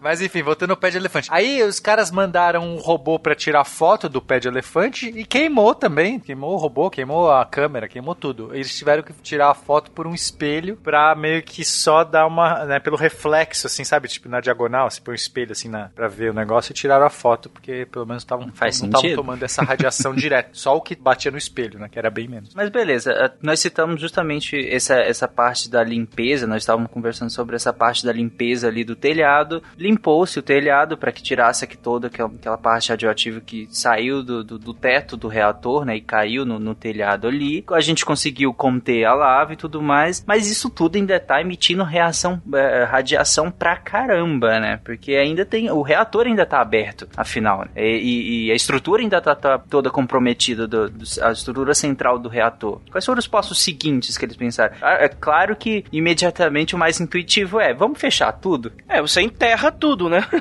Basicamente, literalmente, você constrói um caixão em volta. A questão desse caixão, né, o sarcófago que eles fizeram, não era nem pra, quer dizer, tinha esse efeito para proteger, né, não ter essa radiação saindo, mas quem vai ficar ali, né, passeando para tomar radiação? Eles que ficaram trabalhando ainda. Nossa. Mas não no reator 4, né, digo, nos outros. Mas a questão, o pior era a chuva, uhum. porque se você chove lá dentro, a gente vai ter o acúmulo de água e pode gerar aqueles efeitos né, nocivos que a gente já falou, de poder explodir temperaturas, vapor, não é bom, né, vapor confinado, e também contaminação, né, porque a chuva vai lavando, ela vai bater, é, cair lá dentro, vai drenando até os lençóis freáticos e você vai ter basicamente a água, esse material radioativo chegando nos reservatórios. Fora o material escapando para a atmosfera causando chuva radioativa. E também, exato, e aí poderia sair para a atmosfera. Então, assim, o principal era primeiro proteger contra é, infiltração de água, e, mas também tem esse efeito de proteger da, da radiação. Não faz sentido isso que você falou, Pena, porque era um lugar justamente onde foi construída a usina nuclear, já não é um lugar tão próximo assim de habitações, exceto a própria cidade de Pripyat, que foi construída justamente por conta da usina, né? Então, se deu um problema lá, ah, se fosse só isso, cerca e deixa lá. Você não teria tantos, tantos problemas, a não ser as pessoas que fossem trabalhar nos outros reatores ou pessoas que passassem lá perto, mas aí, né, sinto muito. Tarek sendo Tarek. Não é? Se morrer, morreu. É isso aí mesmo. é, se morrer, morreu. Não, mas eu concordo. A pessoa que, tá, a pessoa que vai para lá tá, tá assumindo o risco. Sinto muito, então sinto muito mesmo. Tem essas outras questões também da, da chuva, da contaminação do lençol freático e tudo mais. Então, óbvio que eles precisavam conter aquilo ali de alguma maneira, né? E aí a maneira que eles acharam para conter isso foi a construção do que eles chamaram de sarcófago, né? Que é uma coisa que a gente devia levar pra vida, né? Tipo, acabou um relacionamento. Pega tudo da pessoa, enterra em concreto.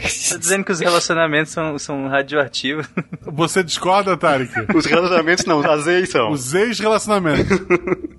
Mas é uma boa dica, mas vamos lá. A construção do sarcófago, ela começou em dezembro de 86 e foi uma estrutura em aço e concreto para fechar e conter o buraco do e toda a estrutura danificada do reator 4. A construção do sarcófago era temporária, ela foi projetada para resistir pelo menos 30 anos antes de que fosse ser erguida uma construção mais resistente que pudesse durar mais. Em 2010, o governo russo e o governo da Ucrânia aprovaram o início da construção de uma nova estrutura de, de contenção, que é um, um, domo de aço em camadas com policarbonatos. Então é, é, como se fosse um sanduíche. As placas do domo hoje eh, são aço, policarbonato, aço, para cobrir toda a estrutura do, re, do, do reator 4 e a, e a estrutura do sarcófago por fora. A construção desse domo ela foi concluída em setembro de 2018 e ela foi projetada para durar no mínimo 100 anos. Mas aí você pensa, ah, ok, tô, beleza, 100 anos para conter a radiação de lá, mas quanto tempo que vai levar para a região ficar limpa? Então, aí nós temos um pequeno problema. a estimativa é que, considerando as particularidades geográficas da região e a quantidade de material radioativo que foi lançado para todos os lados, estima-se que a área, incluindo o sarcófago e o núcleo, para consumir todo o material radioativo que está lá de, de fato e não, e não representar mais nenhum perigo para o homem, em torno de 20 mil a 30 mil anos. Até lá, a, a região não pode ser habitada. Escala geológica é tranquilo. É, escala, geológica, escala geológica é um piscar de olhos, né, Amanhã. né, cara?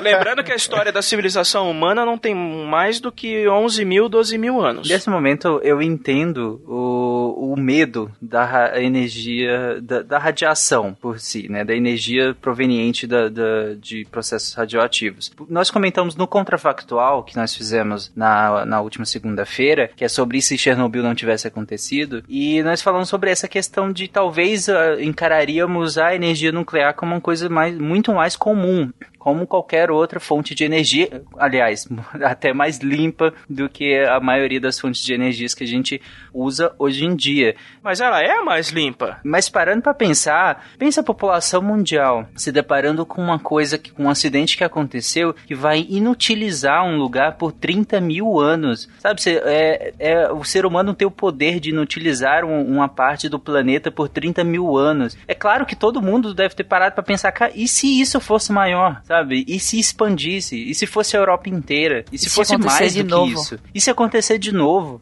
Mas é aquilo que a gente falou, a situação de Chernobyl, a situação do acidente de Chernobyl só, se, só aconteceu do jeito que aconteceu por causa de uma série de, de, de procedimentos que violaram os padrões de segurança da usina, somando a uma série de, de, de erros de design no reator RBMK, tudo combinado que, se, que gerou naquilo no acidente. É como, como a gente está dizendo, é como acertar na loteria do inferno. Não, sim, mas a gente sabe disso hoje, né? é, mas o problema é que eventualmente, Ronaldo, é, as pessoas acertam, né? Assim, as pessoas ganham na loteria. Então, eventualmente. Alguém tem que ganhar, né? É, mas é muito diferente você comparar um, o, o acidente de Chernobyl, que foi um clássico caso de responsabilidade, com um acidente, por exemplo, de Fukushima. Que eu não canso de falar que a usina, por mais que o, proble o problema no Japão tenha sido grave, tenha sido um acidente de nível 6, lembrando que o, o, de, o de Chernobyl é o único classificado na escala Inês como nível 7, que é o mais grave, o acidente de Fukushima só se deu por causa do, do tsunami, que a usina literalmente levou uma porrada do planeta. Então você não tem como prever esse tipo de coisa. Não, entendeu? eu sei, Ronaldo, mas não tem como você falar assim, não, mas aí tudo bem, porque foi um tsunami, ou foi um meteoro que caiu, ou a questão é, a gente está tendo essa chance, a gente tem, a gente tem responsabilidade sobre isso, a gente sabe que tem fatores que não é do nosso controle, e ainda assim a gente tem que fazer tomar uma decisão. É, eu entendo que a energia nuclear, hoje, ela é a mais limpa, a pegada de carbono na energia nuclear é a menor de todas, a quantidade de lixo produzido é o menor de todos, a quantidade de estabilidade, de você conseguir operar dia e noite, sem depender de bateria, sem depender de outros sistemas, ela é de longe a mais estável, a melhor, né? assim, pô, ela é muito boa, eu defendo muito a energia nuclear. Os procedimentos de segurança, se forem respeitados, a geração de energia nuclear é a mais segura, é a que menos agride o meio, o meio ambiente, você comparando, por exemplo, com uma hidrelétrica que muda toda a topologia hidrográfica de uma região. Exato, perfeito. Mas o problema é quando né, você tem um acidente, o negócio é catastrófico. É tipo cair um meteoro, sabe aquela coisa? Meu, um meteoro, um meteoro gigante, né? Tipo aquele dos dinossauros. Cai um a cada 10 milhões de anos. Mas quando cai, o negócio é caixão. Né? Então, a, quando a gente compara com acidentes de avião, já que, já que é uma analogia válida, vamos pensar, acidente de avião. Para um avião cair, tem que ser também essa coisa de vários procedimentos sendo violados, várias coisas dando errado, ou catástrofes absurdas dando, né, para um avião cair, porque tem protocolos. Mas aviões caem hoje em dia, mesmo que raro. E eu não quero, é, eu sou um dos maiores defensores, acho que a aviação tá de parabéns. A gente deveria usar protocolos para carros, para automóveis, com, com a restrição que a gente tinha para aviação, né? Mas, enfim, ainda assim, quando acontece, morre todo mundo, morre muita gente. A gente tem que ponderar muito bem isso. É uma discussão que não, não é trivial. Mas eu não concordo com esse ponto das pessoas que falam, ah, porque aconteceu um acidente, você não pode, você tem que abolir a energia, a energia nuclear. É a mesma coisa que você dizer, ah, porque tá caindo um ou dois aviões, vamos acabar com a aviação mundial. Pô, não é assim também, entendeu? Eu também, também acho que não é assim. Que quando a gente considera é, segurança em engenharia, a gente faz justamente esse cálculo aí que vocês estão falando, né? Qual a probabilidade disso acontecer? Ah, a probabilidade é baixa, então, beleza, é seguro, mas a probabilidade baixa acontece, aconteceu o maremoto. A probabilidade baixa, mas para baixíssima, né? Mas acontece. Então, ó, Angra, né? A gente, vamos pensar, Angra, a gente não tá em uma região de placas tectônicas, né? O Brasil é agraciado aí com várias coisas legais para construir uma usina nuclear. Se não vai ter maremoto, não vai ter tsunami, não vai ter essas coisas. Angra foi projetado para resistir a um avião, não sei qual o tamanho do avião, caindo lá. Tipo, ela, ela, aguenta a estrutura de um avião, porque pode ter um ataque terrorista. E a gente tem que colocar na conta, porque se você não coloca, basta ter um terrorista que fala assim: olha aí, já, as duas torres já caíram, o que, que eu posso. Eu quero acertar o Brasil, o que, que eu vou causar? Angra, porque você vai destruir São Paulo e Rio. É muito melhor do que você jogar esse avião em qualquer outro lugar. Inclusive, não quero dar ideias. Olha aí, já tô dando ideia. Ainda bem que Angra foi projetada para resistir, mas você tem que pensar nisso, você tem que pensar em todos os fatores. Quando você tem uma coisa que é de altíssima periculosidade, pode pode ocasionar uma catástrofe, você tem que pensar muito. Se um, sabe, até pensar, cara, e se um, um cara for lá jogar um avião em Angra? Que, que tem que, não pode dar, dar ruim, entendeu? Eu, eu namorei uma Angra aqui, por, por sinal. E tudo que eu tinha dela eu cimentei. É um sarcófago. Justo. Mentira, hoje ela tá casada, tá bem. Um beijo pra ela.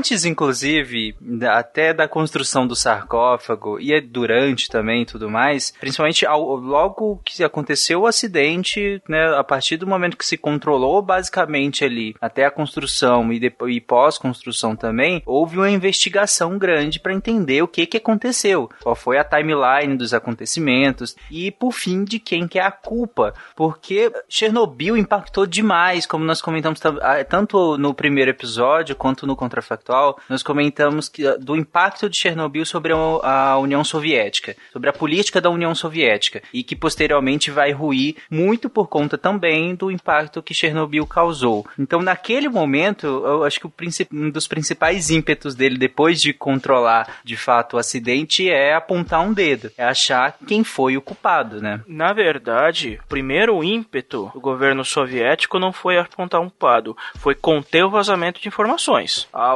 ordem era o Ocidente, e principalmente Europa e Estados Unidos, não podem saber o que aconteceu. Ponto. Entendeu? Porque quando os registros de, de contaminação de radiação estavam começando a chegar na, nas bordas fora da cortina de ferro na Europa e começaram a levantar questionamentos, a Rússia meio que fez que não viu. O, o, tem um vídeo sensacional do. É que eu perdi o link, depois eu vou tentar encontrar. Se eu encontrar o link, ele vai estar tá no, no post. Do primeiro informe é, jornalístico da, da Rússia sobre o acidente, em que a, a âncora fala apenas que teve um acidente, material vazou, os responsáveis estão trabalhando, a situação já está contida. Só isso. A população também não foi informada da gravidade da situação. Só depois, quando os dados começaram a vazar para tudo quanto é lado e a situação já estava ficando meio que insustentável, que a verdade foi aparecendo aos poucos. E, e aí foi se dando a, a dimensão do acidente. Até o responsável no primeiro episódio fala isso. Entre as primeiras ordens, contenham o vazamento de informações, ninguém sai. Foi basicamente isso, ninguém sai, ninguém, ninguém fala nada. A comissão investigativa para determinar o, as causas do acidente, ela foi formada e ela foi presidida por um personagem que vocês viram na, na série, que é um dos protagonistas, que era o Valery Legazov, que era químico e na época ele era, era o primeiro vice-diretor do Instituto Kurchatov de Energia Atômica. Boa parte das decisões sobre a contenção do fogo e para evitar os novos acidentes veio dele, embora com o tempo ele tenha ficado bastante descontente com o governo, porque, primeiro, ele era um cientista e ele tinha posição de que aquilo que aconteceu não podia ser tratado por burocratas e aquilo tinha que ser levado à luz da comunidade internacional, não só para pedir ajuda, mas também para solucionar os problemas que eles já estavam constatando no reator. O governo queria que toda a situação fosse tratada com discrição e que qualquer informação sobre a gravidade da situação não fosse repassada, mesmo para os trabalhadores que estivessem trabalhando no, no, que estivessem envolvidos no rescaldo do reator. O primeiro relatório que foi publicado sobre o acidente, que era o, o, relatório em SEG 1, ainda em 86, ele determinou que a explosão foi causada por uma série de erros causados pelo, pela operação dos trabalhadores da usina, sem mencionar as falhas de design do reator e sem mencionar a responsabilidade sobre quem teria dado aquelas ordens que teriam dado os erros que fizeram ele explodir. Basicamente, botaram a culpa nos trabalhadores, boa parte deles já tinha morrido e ia ficar por isso mesmo, entendeu? Era para limpar cara dos diretores da, da usina e do governo russo em si, que era o responsável pela usina. Em 1992, quando o Legasov se suicidou e que o fato é, levou à tona os trouxe à tona os problemas de design do reator, que ele já tinha documentado e que já tinha ele já tinha pedido para que fosse levado em, em conta para corrigir os problemas e para que também fizesse um relatório mais apurado do que aconteceu ali, e claro, depois de 1992, não tinha mais União Soviética, a SEI caiu, os estados já eram independentes, o governo ucraniano tinha agora autonomia para tratar do assunto que ocorreu em seu território. O relatório em SEG 7, esse sim endereçou todos os problemas com o reator, os problemas com o estudo parcial que não era suficiente, a falha do, do, do alto coeficiente de vazio causado pelas bolhas, todos os problemas do reator e mais a série de decisões erradas na operação do teste foram levadas em conta nesse, nesse novo reator. E esse relatório que permitiu que correções fossem implementadas no modelo do RBMK para tornar ele mais seguro. Mas como a gente falou no episódio anterior, o reator RBMK é o, é o modelo de reator mais antigo do mundo ainda em operação e ele já hoje ele já está em vias de ser totalmente desativado. É interessante essa parte na, na série que acho que se eu não me engano ela afunda mais, aprofunda mais no último episódio, né, no julgamento de fato. Inclusive eu achei muito interessante, eu não sei se vocês acharam isso, eu achei bem didático, inclusive como ele explicou todo o passo a passo de que, do que aconteceu de fato lá com as plaquinhas e até os, os coeficientes e as bolhas e tudo mais. Achei inclusive super didático para uma série. É, quando você não tem muito conhecimento do exatamente do que você, do que exatamente aconteceu na em Chernobyl, você vê a série falando daqueles termos, daquele monte de termos técnicos, você, ah, ok, você releva, porque você não, não compreende tudo, mas a partir do momento que a gente para, estuda, lê um pouco,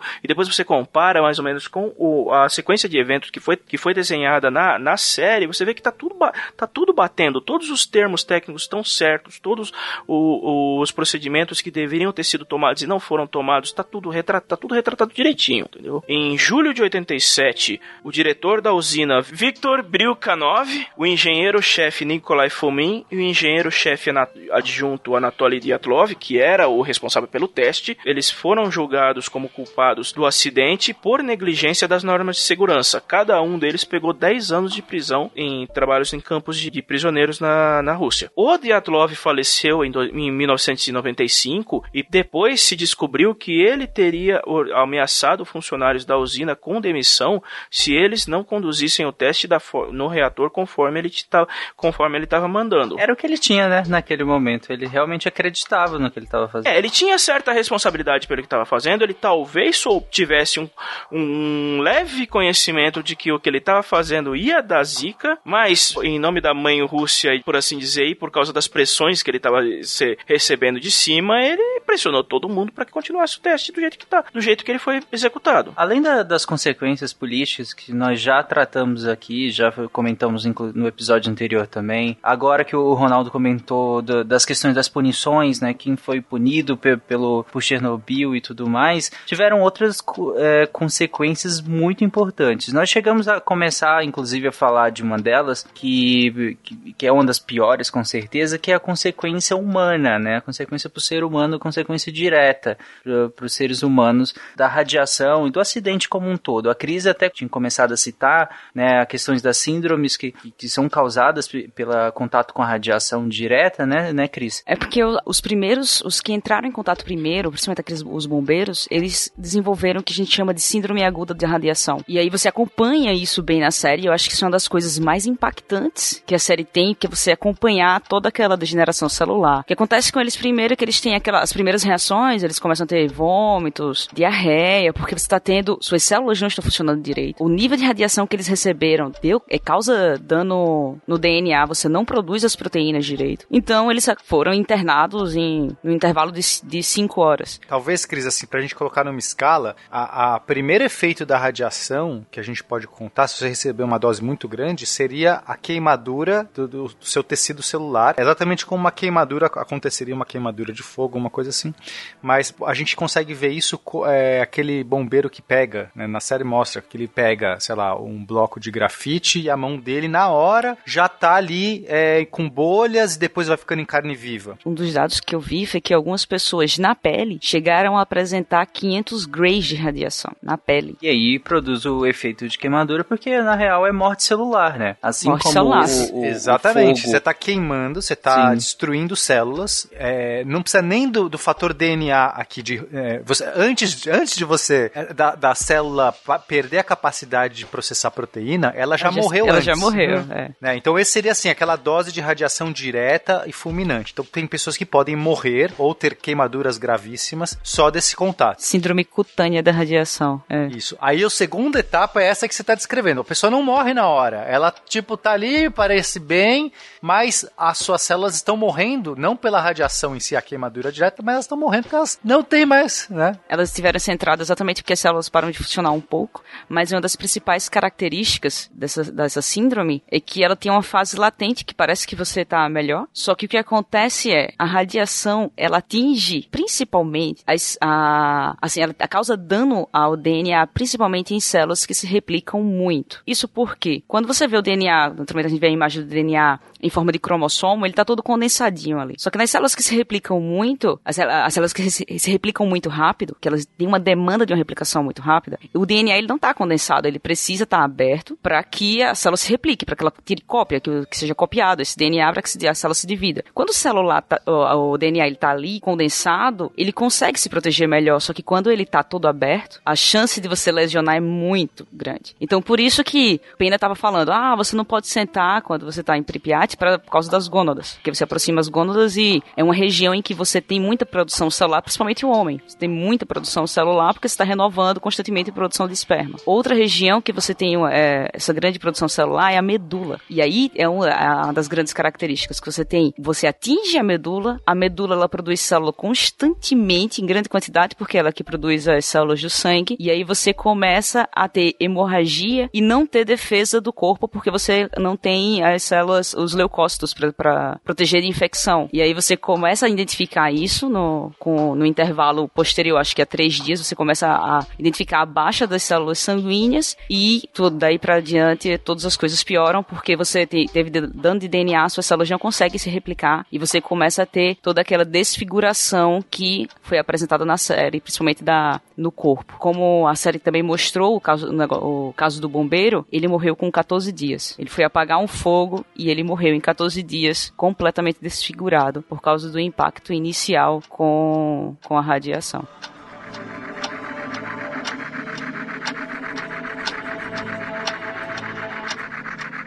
É interessante que a primeira coisa, quando a gente fala que radiação ela interage diretamente com o DNA, né? Aí é, é claro que a primeira coisa que vem à cabeça, né? É, ah, então causa mutação, né? Então, alguma coisa assim. Não que não cause, de fato causa, mas é, como você falou, a, antes disso tem a questão da transcrição, né? De você produzir proteínas, né? Que o DNA precisa ser lido para que para que a gente produza as proteínas a partir da informação genética. E aí, se você lesa, você não tem mais essa informação. Então você não tem como mais produzir as proteínas. E aí, como você falou, né, Cris, as células que mais se multiplicam são as que são mais suscetíveis, assim como na quimioterapia, né? É que por isso que o cabelo cai, por isso que você tem diarreia, porque são células do, do epitélio, do epitélio do, do, intestino, por exemplo, que estão morrendo e aí você vai ter a diarreia por conta disso. Você vai ter ah, todos aqueles sintomas, né, da síndrome que a Cris falou por conta de, dessa morte dessas células que, que são as primeiras, né, as, as que mais sofrem a ação da radiação Interessante também é, falar que isso acaba gerando também uma reação em cadeia no corpo, porque no momento que você, vamos supor, lesionou a produção de células sanguíneas, você está tirando o corpo do seu nível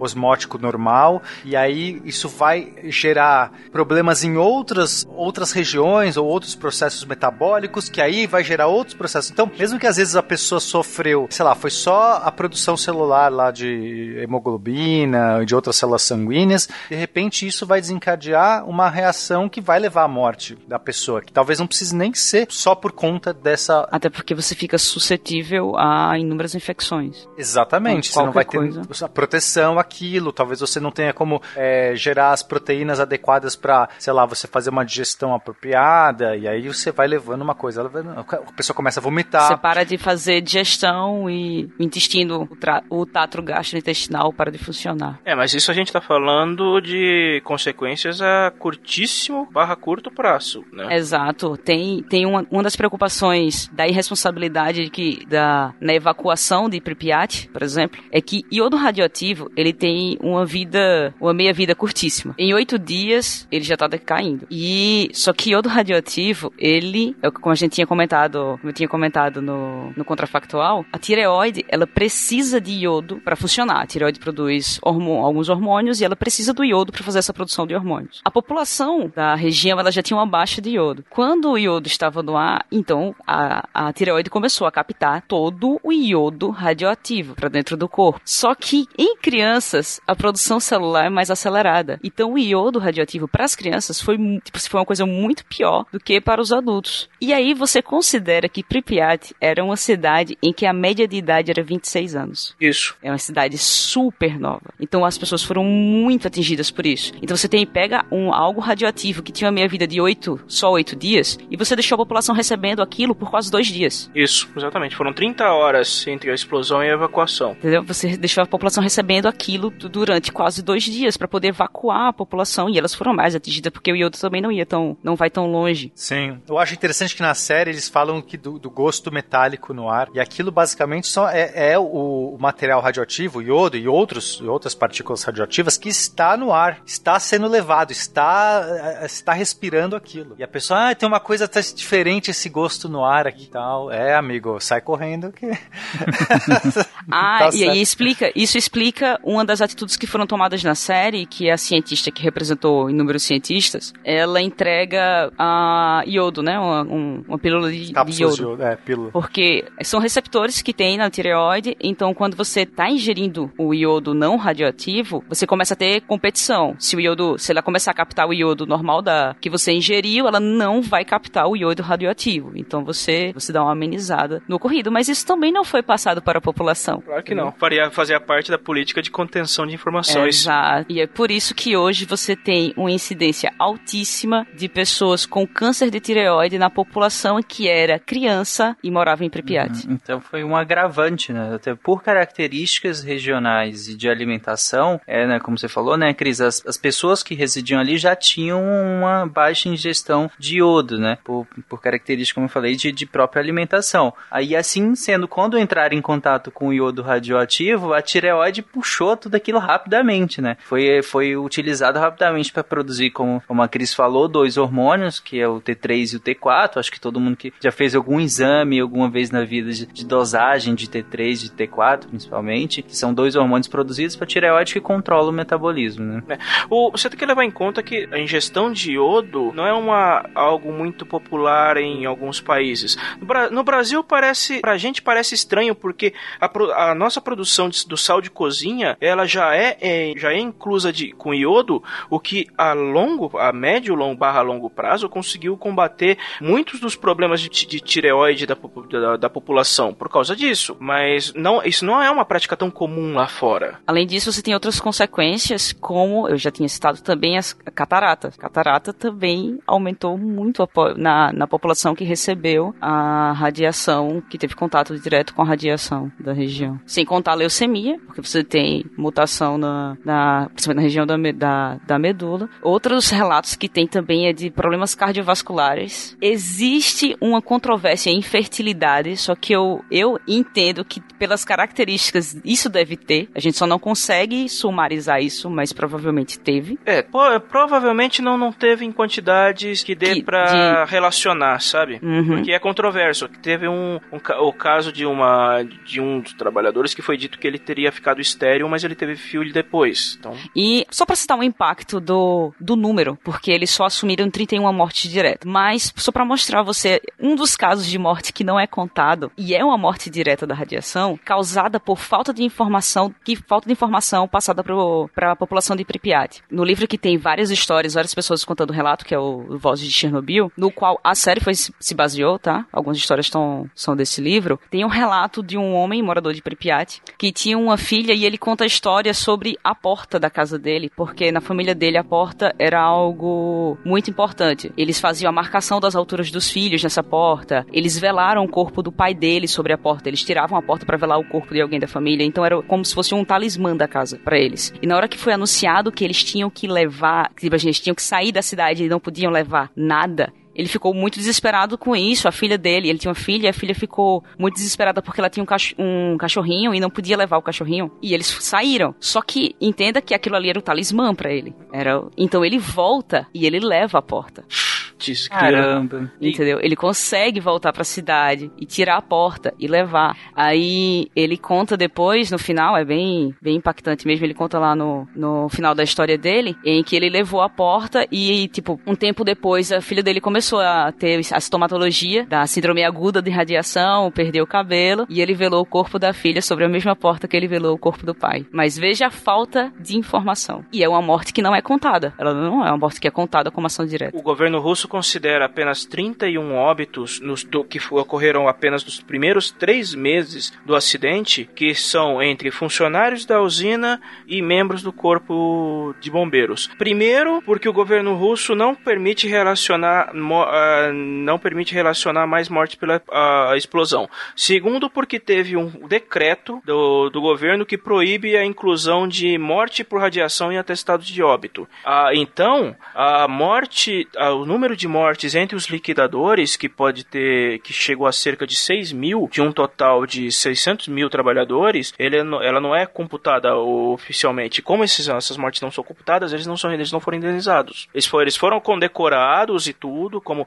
trabalhadores é, em prol do, do serviço pela União Soviética e tudo mais, mas indenizados não foram. Aí, outra consequência, a população se encaixa na minha frase de abertura, que foram os impactos na saúde mental. 400 mil pessoas moravam na zona de exclusão de Chernobyl. E as pessoas precisaram ser tiradas. Então elas perderam sua casa, seu emprego, entendeu? Estabilidade econômica. Eles tinham. viviam com o, as, a ameaça à saúde deles. Eles não sabiam se eles, o que eles iam. Eles sabiam que tinham mais chance de desenvolver um câncer. Diga aí, você viver com toda essa expectativa. Perder tudo que tinha, agora você não tem nem. Você nem tem certeza da saúde que tem. Então o impacto na saúde mental também foi muito grande. A OMS estima extraoficialmente é, cerca de 4 mil casos de morte entre os em, por envenenamento por radiação, quanto os causados por câncer e outras doenças decorrentes do, do, da contaminação posterior. Mas, considerando o aumento de casos de câncer na região e na Europa no, nos anos seguintes,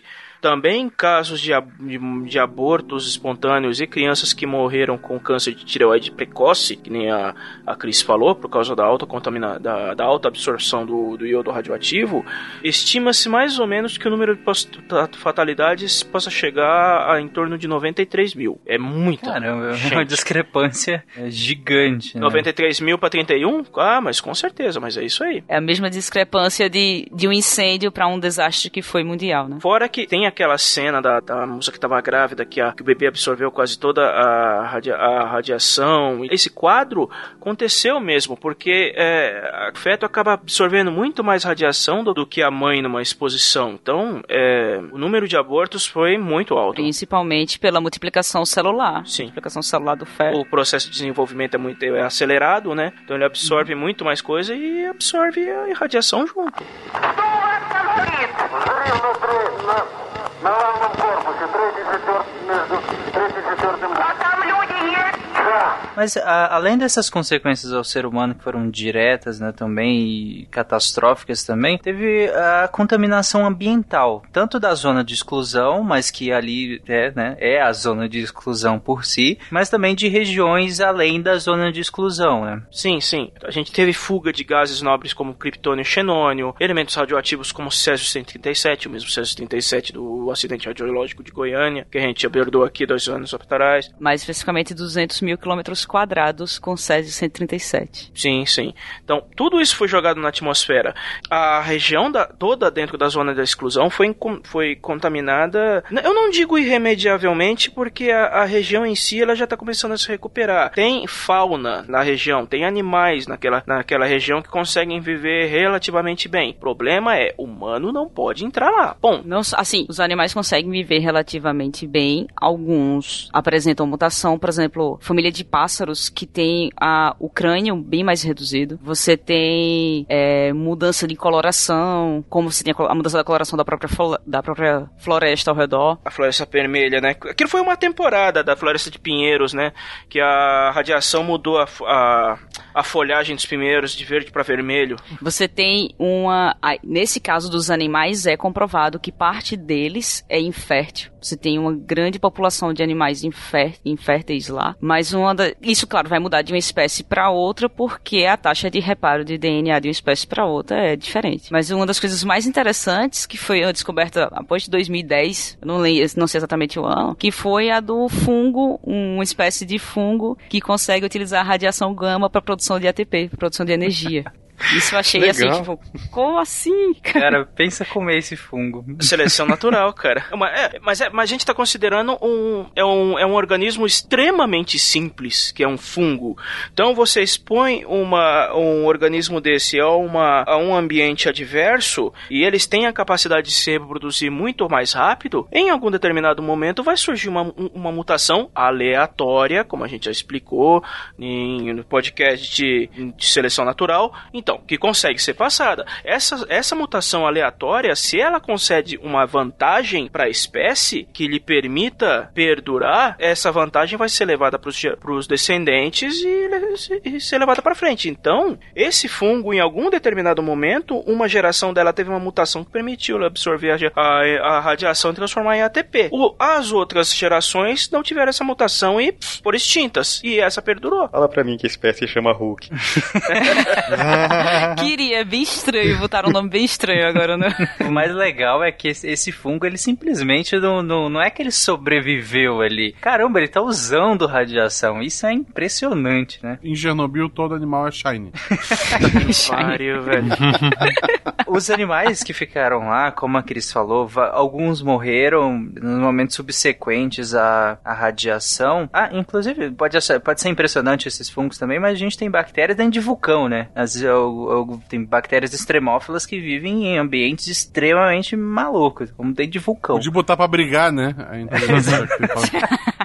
Fora os bichos favoritos do Fencas, né? Os, os tardígrados, né? Os tardígrados que agora, vão, agora são os habitantes da Lua, né? Primeiros habitantes permanentes da Lua. Sim, mas como eu tava falando, os animais, né? A, a, a fauna maior que tava lá, alguns morreram imediatamente em, decorrente, em decorrência do acidente em si. Os animais, como a série mostrou, os animais que ficaram em Pripyat, eu não sei se todos, eu não sei exatamente a quantidade, mas uma boa parte foi abatida abatida, né? Foi morta por conta boa da... parte. Pelos relatos, boa parte foi abatida, mas uh, permaneceram. Cachorros, por exemplo, permaneceram lá. É, inclusive os cachorros agora estão tendo autorização para serem adotados. isso que eu ia falar agora. É, tem, tem ONGs que estão fazendo justamente esse trabalho de tentativas de adoção. A última vez que eu vi, eu não sei se você tem mais informações modernas, Pena, é que a última vez que eu li sobre isso é, faz, algum, faz algum tempo e uh, vários médicos veterinários e, e voluntários faziam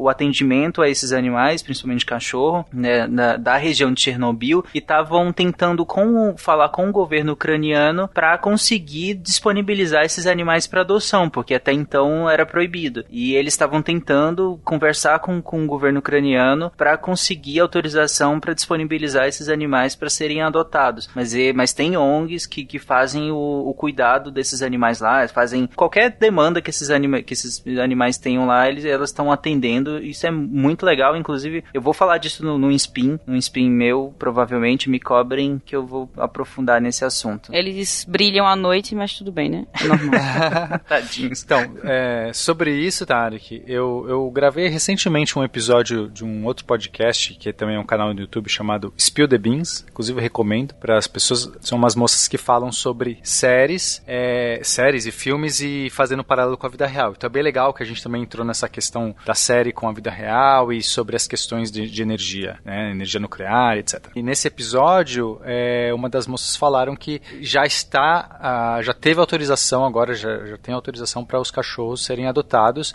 porque acho que o nível de radiação já baixou, né? Porque qual é o problema de você adotar um cachorro desse? É porque esse cachorro ele, ele estava em contato com o ambiente radioativo, então ele comeu coisas radioativas e ele vai estar tá levando essa radiação para sua casa. Mas é, é, pelo, pelo que eu percebi, né? Não pesquisei a fundo, mas acho que uma das moças pesquisou. Agora os níveis já tão são toleráveis, então já pode adotar os cachorrinhos de Chernobyl. Se não for uma dose de radiação maior do que uma de uma banana, eu acho que não tem problema.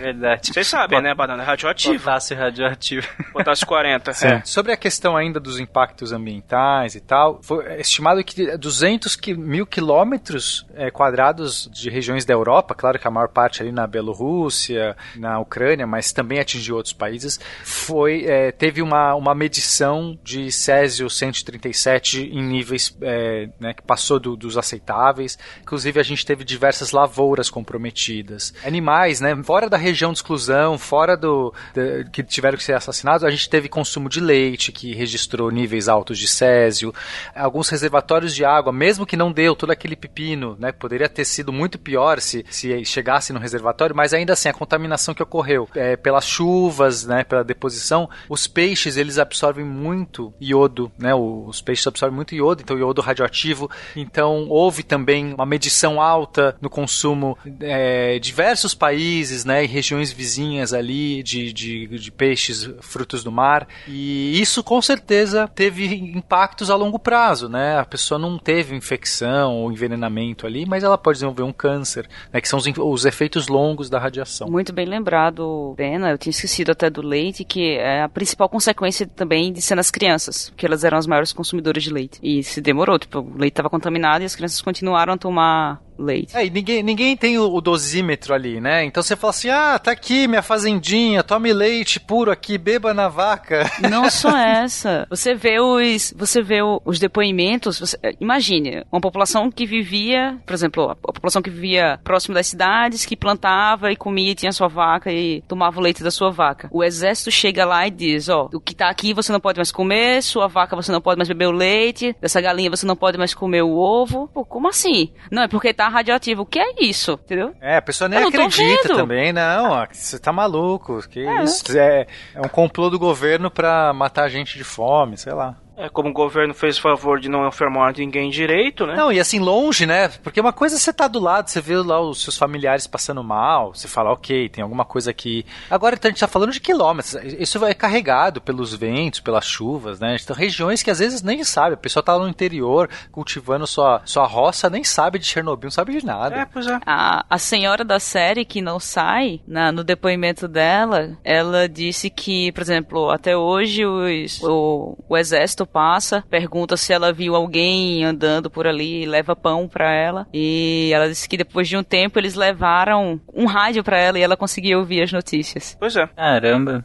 Só pra você ver como viviam afastados da cidade. Não, e essa, essa essas populações que, que moram nessa zona, né, mesmo nessa zona expandida, né, que nós comentamos de mais de 200 quilômetros, está contaminado com césio, são populações que estão suscetíveis ainda a- aos efeitos da radiação, né. Nós, como nós falamos na, na- em vários episódios que agora nós fizemos no Portal Deviante sobre câncer, usando a metáfora que nós usamos, inclusive no SciCast de radiologia, é como se eles, eles, eles jogassem várias vezes na loteria do câncer, né? Porque eles ainda estão sofrendo, eles ainda estão expostos a uma radiação acima do, do que nós. Todo mundo está exposto a um certo nível de radiação, né? Mas eles estão expostos a uma radiação acima do que nós, vendo aqui, estamos expostos, acredito, né? Não, certamente eles estão em níveis acima do, do usual. E, assim, o Césio, a meia-vida do Césio é 30 anos, né? Então, por muito tempo, então, ou seja, a gente está hoje, é, talvez caindo pela metade aí a- o nível de radiação que esses lugares tinham. Então, A radiação natural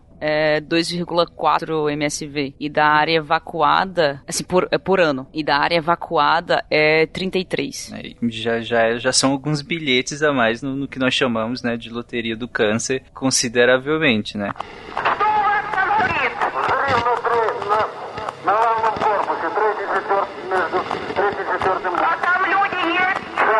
Longo do episódio inteiro, desses dois episódios inteiros que nós fizemos sobre Chernobyl, nós citamos e, e, e o que motivou também nós voltarmos a falar desse assunto, já tínhamos citado em outros episódios do SciCast, como de energia nuclear, foi justamente a série, né? A série da HBO que eu comecei o episódio anterior falando dela, que ela foi lançada é, esse ano ali, enquanto estava passando o fiasco que foi Game of Thrones. E.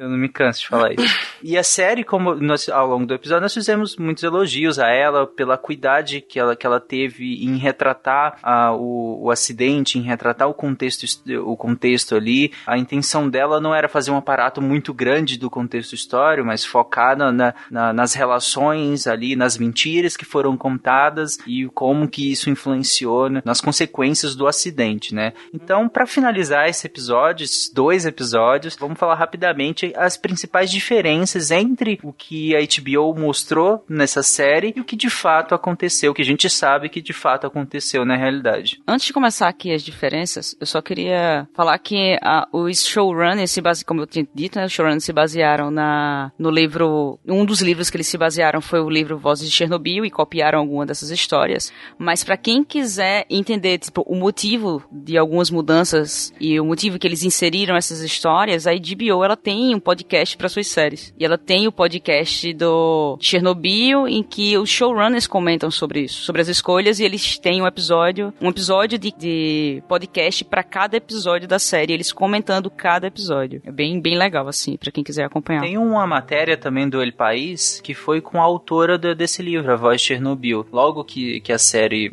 estreou, eles fizeram uma matéria com ela que ela contou como foi escrever o livro, ela falou da adaptação e tudo mais. Eu também vou deixar linkado no, no episódio. O livro é bem pesado, mas eu li e eu super recomendo para quem quer ler um pouco sobre histórias que eles tipo, você não vai achar na, na, quando você vai lendo sobre Chernobyl. Você vê, por exemplo, essa, essa história do, do pai que foi buscar a porta. Então você encontra essas. Então, vamos lá, vamos falar das, das diferenças então. A primeira delas é que, segundo os, os relatos de, daqueles que trabalhavam na usina, a série ela vilaniza o, o Victor, o, o, diretor da usina, Victor Brilkanov, o engenheiro-chefe Nikolai Fomin e o engenheiro-chefe adjunto Anatoly Dyatlov, os três que foram condenados por irresponsabilidade na, na operação do teste, inclusive o Dyatlov era o responsável direto pelo teste, embora hajam registros de que o último tenha sido bastante rigoroso e que ele tenha ameaçado demitir operadores se eles não executassem o teste. Caso é, alguns depoimentos dizem que ser rigoroso não quer dizer que ele era um vilão. Ele era um funcionário, ele era um funcionário de alto escalão a serviço do governo russo que tinha pressões tremendas nas costas dele e ele exigia, ele fazia bastante pressão consequentemente dos funcionários da usina. Mas tu ser considerado rigoroso na Rússia deve ter um peso. você tem que levar isso, é, você tem que levar isso em conta também, mas tem que levar em consideração também que não é um documentário. É uma série, a série tipo assim, eles eles têm que utilizar de algumas artifícios de drama, licença poética, de, de licença poética para poder a coisa, não é uma dramatização. É uma dramatização, ela é uma adaptação bastante fiel ao que aconteceu, mas ela fantasia, como toda ficção, alguns fatos que, que aconteceram. Isso é, no, isso é normal, isso é esperado. Entendeu? Outro ponto diferente da série é que o Legasov, ele não ficava zanzando pela instalação de Chernobyl para sempre para baixo que nem mostra na série. Ele não era, ele não era do tipo que ele não, aquela cena que vai ele com é, conversar com os trabalhadores da, com os mineiros que estão escavando, tanto que o, mestre de obras lá, o, o gordinho que eu esqueci, o de bigode que eu esqueci o nome dele, vai falar com eles pelado. É, aquela cena basicamente não existiu, porque o, o, o Legasov ele ficava trabalhando num bunker no, no prédio da administração da firma. Ele tem, ele foi, ele conduziu a maioria das operações de, de contenção do incêndio implementação das salvaguardas do primeiro estágio até a implementação do sarcófago, mas ele não era um oficial de para ficar zanzando pela, pela área do acidente. Até porque, né, pô, se ele, se ele era um químico, um cientista, ele tinha um mínimo de noção do que tinha acontecido ali. A única, a última coisa que ele queria era ficar tomando uma radiação na cabeça. Acho que um, uma das coisas que não, que não de fato aconteceram na realidade que eu achei mais interessante foi a, a retratarem a, a comunidade científica por meio de um personagem. Eu, eu achei um, um recurso né, de, de narrativa, um recurso de roteiro muito interessante, porque talvez com já, você já tinham outros personagens para interagir, então muita gente interagindo, obviamente que daria um trabalho maior. Claro que ficaria uma cuidade maior né, em retratar várias opiniões e tudo mais, mas eu gostei deles terem usado esse recurso, né, que a cientista, a física nuclear, que é a Ulana Komiuk, ela na real não existe, ela é um personagem e é interpretado pela atriz Emily Watson, que representa todos os a comunidade científica, né, que foi que se envolveu ali com Chernobyl. Né? A minha opinião da série assim é que eles foram fizeram escolhas excelentes, acho que em todos os aspectos. A minha a minha sensação, primeiro que o roteiro, fotografia é espetacular, eles conseguiram criar uma série de um, evento que todo mundo conhecia, uma história que todo mundo conhecia, então como é que você cria um enredo a partir disso? Então achei que foi muito feliz, mas eles tiveram tanto a cuidade para retratar essas questões. Então o tribunal é muito parecido como foi, né? Mesmo que tenha essas substituições, a Comil que não existiu e tudo mais, mas são escolhas cinematográficas que são faz muito sentido, né? É uma mídia cinematográfica, é uma mídia de vídeo e essas coisas ajudam a contar a história. Eu particularmente foi a melhor série que eu vi aí, acho que no, nos últimos anos, muito melhor que Game of Thrones.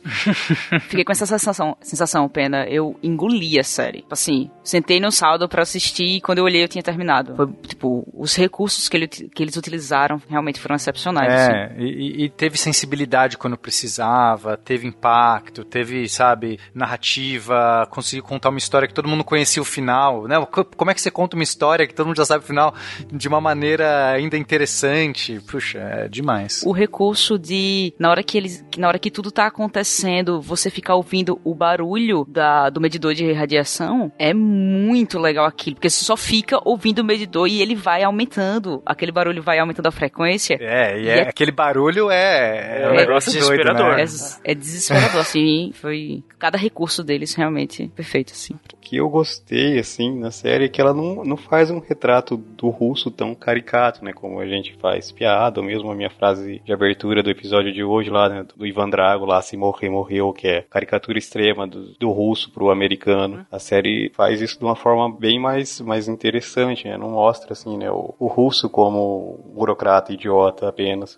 É, esse aspecto eu gostei bastante da série. Eu tava com um pouco de medo de assistir. Uma coisa real da série é as roupas que a enfermeira, a única que pagou radiologia, né, pediu para os, os bombeiros tirarem, é porque tava todo mundo lá de boa. E ela, minha gente, oh, a roupa que ela pediu para eles tirarem está até hoje lá, no porão do hospital. Foi, foi abandonada. Pronto, as, as roupas que eles usaram foram, foram abandonadas. não- Tão altamente, são altamente radioativas. Pode tocar. E só pra fechar da última, do último ponto de diferença, é que tem relatos de que o, o incêndio do telhado, conforme ele foi mostrado na série, não existiu e que os bombeiros foram chamados só pra canalizar água direto pro reator. Aquela tentativa impossível de resfriar ele, porque ao invés de tentar conter o fogo do reator 3. Tem relatos de que eles estão, de que eles foram lá para com ordens para conter o incêndio do, nos arredores do reator, proteger o reator 3 e apagar o fogo do telhado e o impossível é res- resfriar o reator 4, mas tem essa, essa divergência de informações. Com essa enfermeira, eu acho que quem tá na faculdade pode aprender uma lição, que é aquela matéria que você acha que não é tão importante assim. Presta atenção nela, olha aí, salvou um monte de vidas, porque, como a Cris falou, parece que era a única ali que pegou radiologia, né? Dentre aquele tanto de profissionais que estavam ali. Porque, como a, a série retrata, ela é, é- é a primeira a pensar de fato, não, peraí, tira essas coisas que estão contaminadas daqui, porque não tem como descontaminar isso, né? Ali, então tira isso daqui. E depois e tem a questão das pílulas de iodo também e tudo mais. Então fica essa lição importante aí. Agora, uma, uma, e uma coisa que eu já comentei no cast que eu fiquei até decepcionado é que, que o, na verdade, os mineiros não estavam nus quando estavam trabalhando lá, né? Tá aqui na pauta no final e eu, eu acho isso. Acho que é mentira, né? Eu prefiro Eu acreditar acho, na acho que série. eles estavam nus, sim, É, ninguém eu quer, eu também. quer Com admitir. certeza tava no. Estava Mano, quente vocês estão malucos, cara. Como é que o cara vai trabalhar pelado, velho? Eles são russos. Eu, eu devolvo. Como é, que, como é que ele vai trabalhar vestido? Mas mi- mínimo de segurança, cacete. Não vai trabalhar pelado. Ó, Cara, ele, eu acho que eles não estavam, tipo assim, velho, eu tô entrando num lugar onde tem muita radiação. Eles não sabiam. A, a camisa que tá por cima não vai fazer diferença. Exatamente, eles citam isso, né? A camisa e a calça aqui só atrapalha. Eles chegam até a pôr uma plaquinha, né? Mas, né, dá com o tempo ali, né? E, e para responder a pergunta do, do Ronaldo sobre sério que eles trabalhariam nus, Guacha? É sério que eles trabalhariam nus? Eu, eu tô nu nesse momento. Pronto, então é isso, gente. Acho que ao longo desses dois grandes episódios que ficou essa série, nós falamos tudo possível, que aprofundamos no, na primeira parte, aprofundamos principalmente na questão física, né, de como funciona um reator nuclear de modo geral e como que funcionavam os RBMKs que estão falados ao longo da, da série, que era o reator 4 lá, que explodiu. Explicamos basicamente com como é que ele funcionava, por que que ele explodiu, por que que, que eles poderiam ter, ter contido ou não, né, em, em certos momentos tiveram alguns checkpoints ali que foram pulados e por isso aconteceu o que aconteceu. As consequências, tanto ambientais, né, quanto as consequências legais para algumas pessoas que assumiram a responsabilidade direta pelo que aconteceu, né, em Chernobyl, a, as consequências ambientais que vão perdurar por décadas, milhares de anos, em algum, dependendo do lugar que nós estivermos falando, e as piores consequências, com certeza, que são as consequências para os seres humanos e para os animais que estavam ali, que muitos morreram, sofreram outros tipos de consequência a longo prazo e ainda estão sofrendo até hoje é, das consequências disso, né? E, e inclusive falamos também de, de, como isso impactou até na visão da energia nuclear, que é, na, na verdade, até hoje, né? É, a visão que, que se cultivou pós-Chernobyl da energia nuclear, ela está presente ainda hoje. É só vermos a matriz energética de vários países como, é, como o Brasil, como outros países que, que pelo menos tenha a possibilidade de ter uma matriz energética diferente, mas que opta por, por certos tipos de, de produção de energia, por, muito por preconceito, desconhecimento e politicagem em relação à energia nuclear, muito por conta de grandes acidentes como Three Mile Island e o próprio Chernobyl que nós comentamos aqui, né? E por fim, nós, justamente porque citamos a série da HBO, falamos as diferença entre o que aconteceu na série e o que aconteceu na vida real. E como nós concluímos, acho que é, é, é comum a todos aqui, que a série retratou muito bem uh, o que quis retratar de fato, né? Fizeram escolhas narrativas ali muito felizes, né? No sentido de retratar uh, o que aconteceu e a consequência disso para todo mundo ali. E é isso. Alguém quer falar mais alguma coisa? O uso de energia nuclear pode até ser bastante limitado, mas ele tem muitos outros usos, né? Uh, tratamentos radiológicos, é, irradiação de frutas. Claro que tudo isso existe uma série de, de riscos envolvidos, mas é, a radiação, é, eu acho que eu não defendo o uso de energia nuclear assim de forma ampla e restrita, mas ela realmente tem diversas vantagens e tem muitos outros usos além do uso como uma fonte de energia que eu acho que já estão aí, são realidade e uh, trazem muitos benefícios pra gente. Acho que isso é papo para um outro cast, né? Eu já falei, eu já falei que o, o uso de energia nuclear, quando bem utilizado, quando responsavelmente utilizado, é limpo e seguro. O problema é o fator humano, que foi o que aconteceu nesse acidente e é o que acontece em boa parte dos acidentes do time. Ah, então tira, tira o ser humano que tá tudo certo, galera. É só... nem tirava, cara, automatiza tudo. Eu acho que com isso a gente conclui esse episódio falando que o problema do mundo é o ser humano, né? Vamos resolver esse problema então, gente. Mas é isso, um abraço, obrigado a todo mundo que ficou até agora e ouviu esses dois episódios. Comentem, inclusive, na postagem tanto do primeiro quanto desse, o que, que vocês acharam desses episódios. Comentem, por favor, a gente vai lá interagir e leiam os livros que nós indicamos que vão aprofundar muito mais nas histórias das pessoas de fato, né, que, que estavam lá em Chernobyl. E é isso, um abraço e até semana que vem. Inclusive, semana que vem tem Contrafactual também sobre o tema, então vamos lá. Gatinho. É isso aí. Patrocina a gente, HBO, na próxima vez. Espero que todos vocês estejam tão radiantes quanto a gente.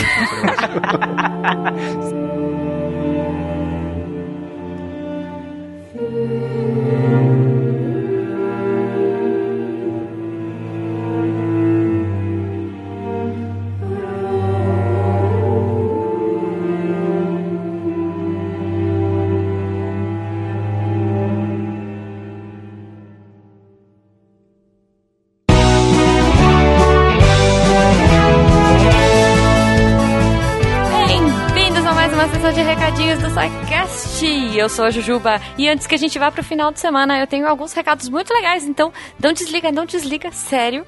Principalmente se você for da área de saúde, fica aqui comigo. Seguinte, primeira coisa, gente, estamos abrindo recrutamento para uma equipe de saúde. Médicos, é, galera da saúde, enfermeiros, enfim, ou curiosos sobre o tema, né? Mas idealmente a galera que trabalha na área. Se você tiver afim de ajudar a gente a produzir pautas, a preparar material, estamos aí com vagas abertas. Entre em contato com a gente, a gente vai preparar um formulário bonitinho. Até a gravação desse episódio ainda não tinha rolado, então por isso eu não tenho aqui para passar para vocês, mas provavelmente estará no post. E se não tiver, enche o saco da galera nas redes sociais e enfim, e, e pede isso pra gente porque nós precisamos muito de vocês, sério. então venha fazer parte da família Deviante. Já que eu falei, fale com a gente, entre em contato e tal, como você faz? É muito fácil, gente. Se você quiser já, ah, não tem formulário, não tem nada, Jujuba tá louca. Não, faz o seguinte, manda um e-mail pra gente, contato.com.br, me manda aí, manda pra gente as suas informações e a gente entra em contato, certo? Se você quiser comentar sobre esse episódio de hoje, Chernobyl parte 2, entra lá no post e manda gifs, manda mensagens, dúvidas, questões, comentários. Estamos apostos para ler vocês, porque afinal de contas, né, texto. Enfim, vocês entenderam. Vocês também podem entrar em contato com a gente pelas nossas redes sociais, Twitter e Instagram, arroba. E eu acho que tem Facebook também, mas quem liga, né? Aí você procura lá, sei lá. Se você quiser fazer parte do SciCast e ajudar a família Deviante, não produzindo nada e tal, ou algo do tipo, você pode ser um apoiador do projeto a partir de um real pelo PicPay, Padrim e Patreon certo? E lembrando sempre dos nossos parceiros, se você quiser ficar chique ciência, tem a Mitou Camisetas, o link tá aí no post. E claro, temos o Mural de Eventos, um site muito bacana que você entra lá para ver o que, está rolando, o que, que vai ter de evento na sua área, na sua cidade, na sua. Enfim, entrem lá, muraldeeventos.com.br e conheçam o projeto que é bem bacaninha certo? Fora isso, conheçam também os outros podcasts da casa. Tem muita coisa, tem podcast saindo todo dia para todos os gostos e para todas as idades, importante. também tem os textos, se você gosta de dar aquela lida, se você gosta de saber, estar sempre atualizado. Temos aí, como eu sempre digo com muito orgulho, uma equipe de quase 100 pessoas trabalhando por amor à ciência. Então, se você é curioso, se você quer saber, se você quer aprender, o Deviante é um ótimo lugar para você acompanhar essas coisas todas, né? E é isso, né, gente? Porque precisamos sempre melhorar o conhecimento, aumentar a nossa cultura e a divulgação científica é extremamente importante por conta disso. Então, se você também quiser ajudar de alguma outra forma, espalhe a palavra do Deviante por aí pros seus amigos, ensina a galera a ouvir podcast. Agora tem Spotify, tem, putz, tem muitos lugares, tem feed, é, Deezer, enfim. Então procurem lá, eu já agradeço. Espero que vocês tenham um ótimo fim de semana e até semana que vem. Se a ciência não for divertida, tem alguma coisa errada. Tem que ser divertida. A coisa mais divertida que tem é a ciência.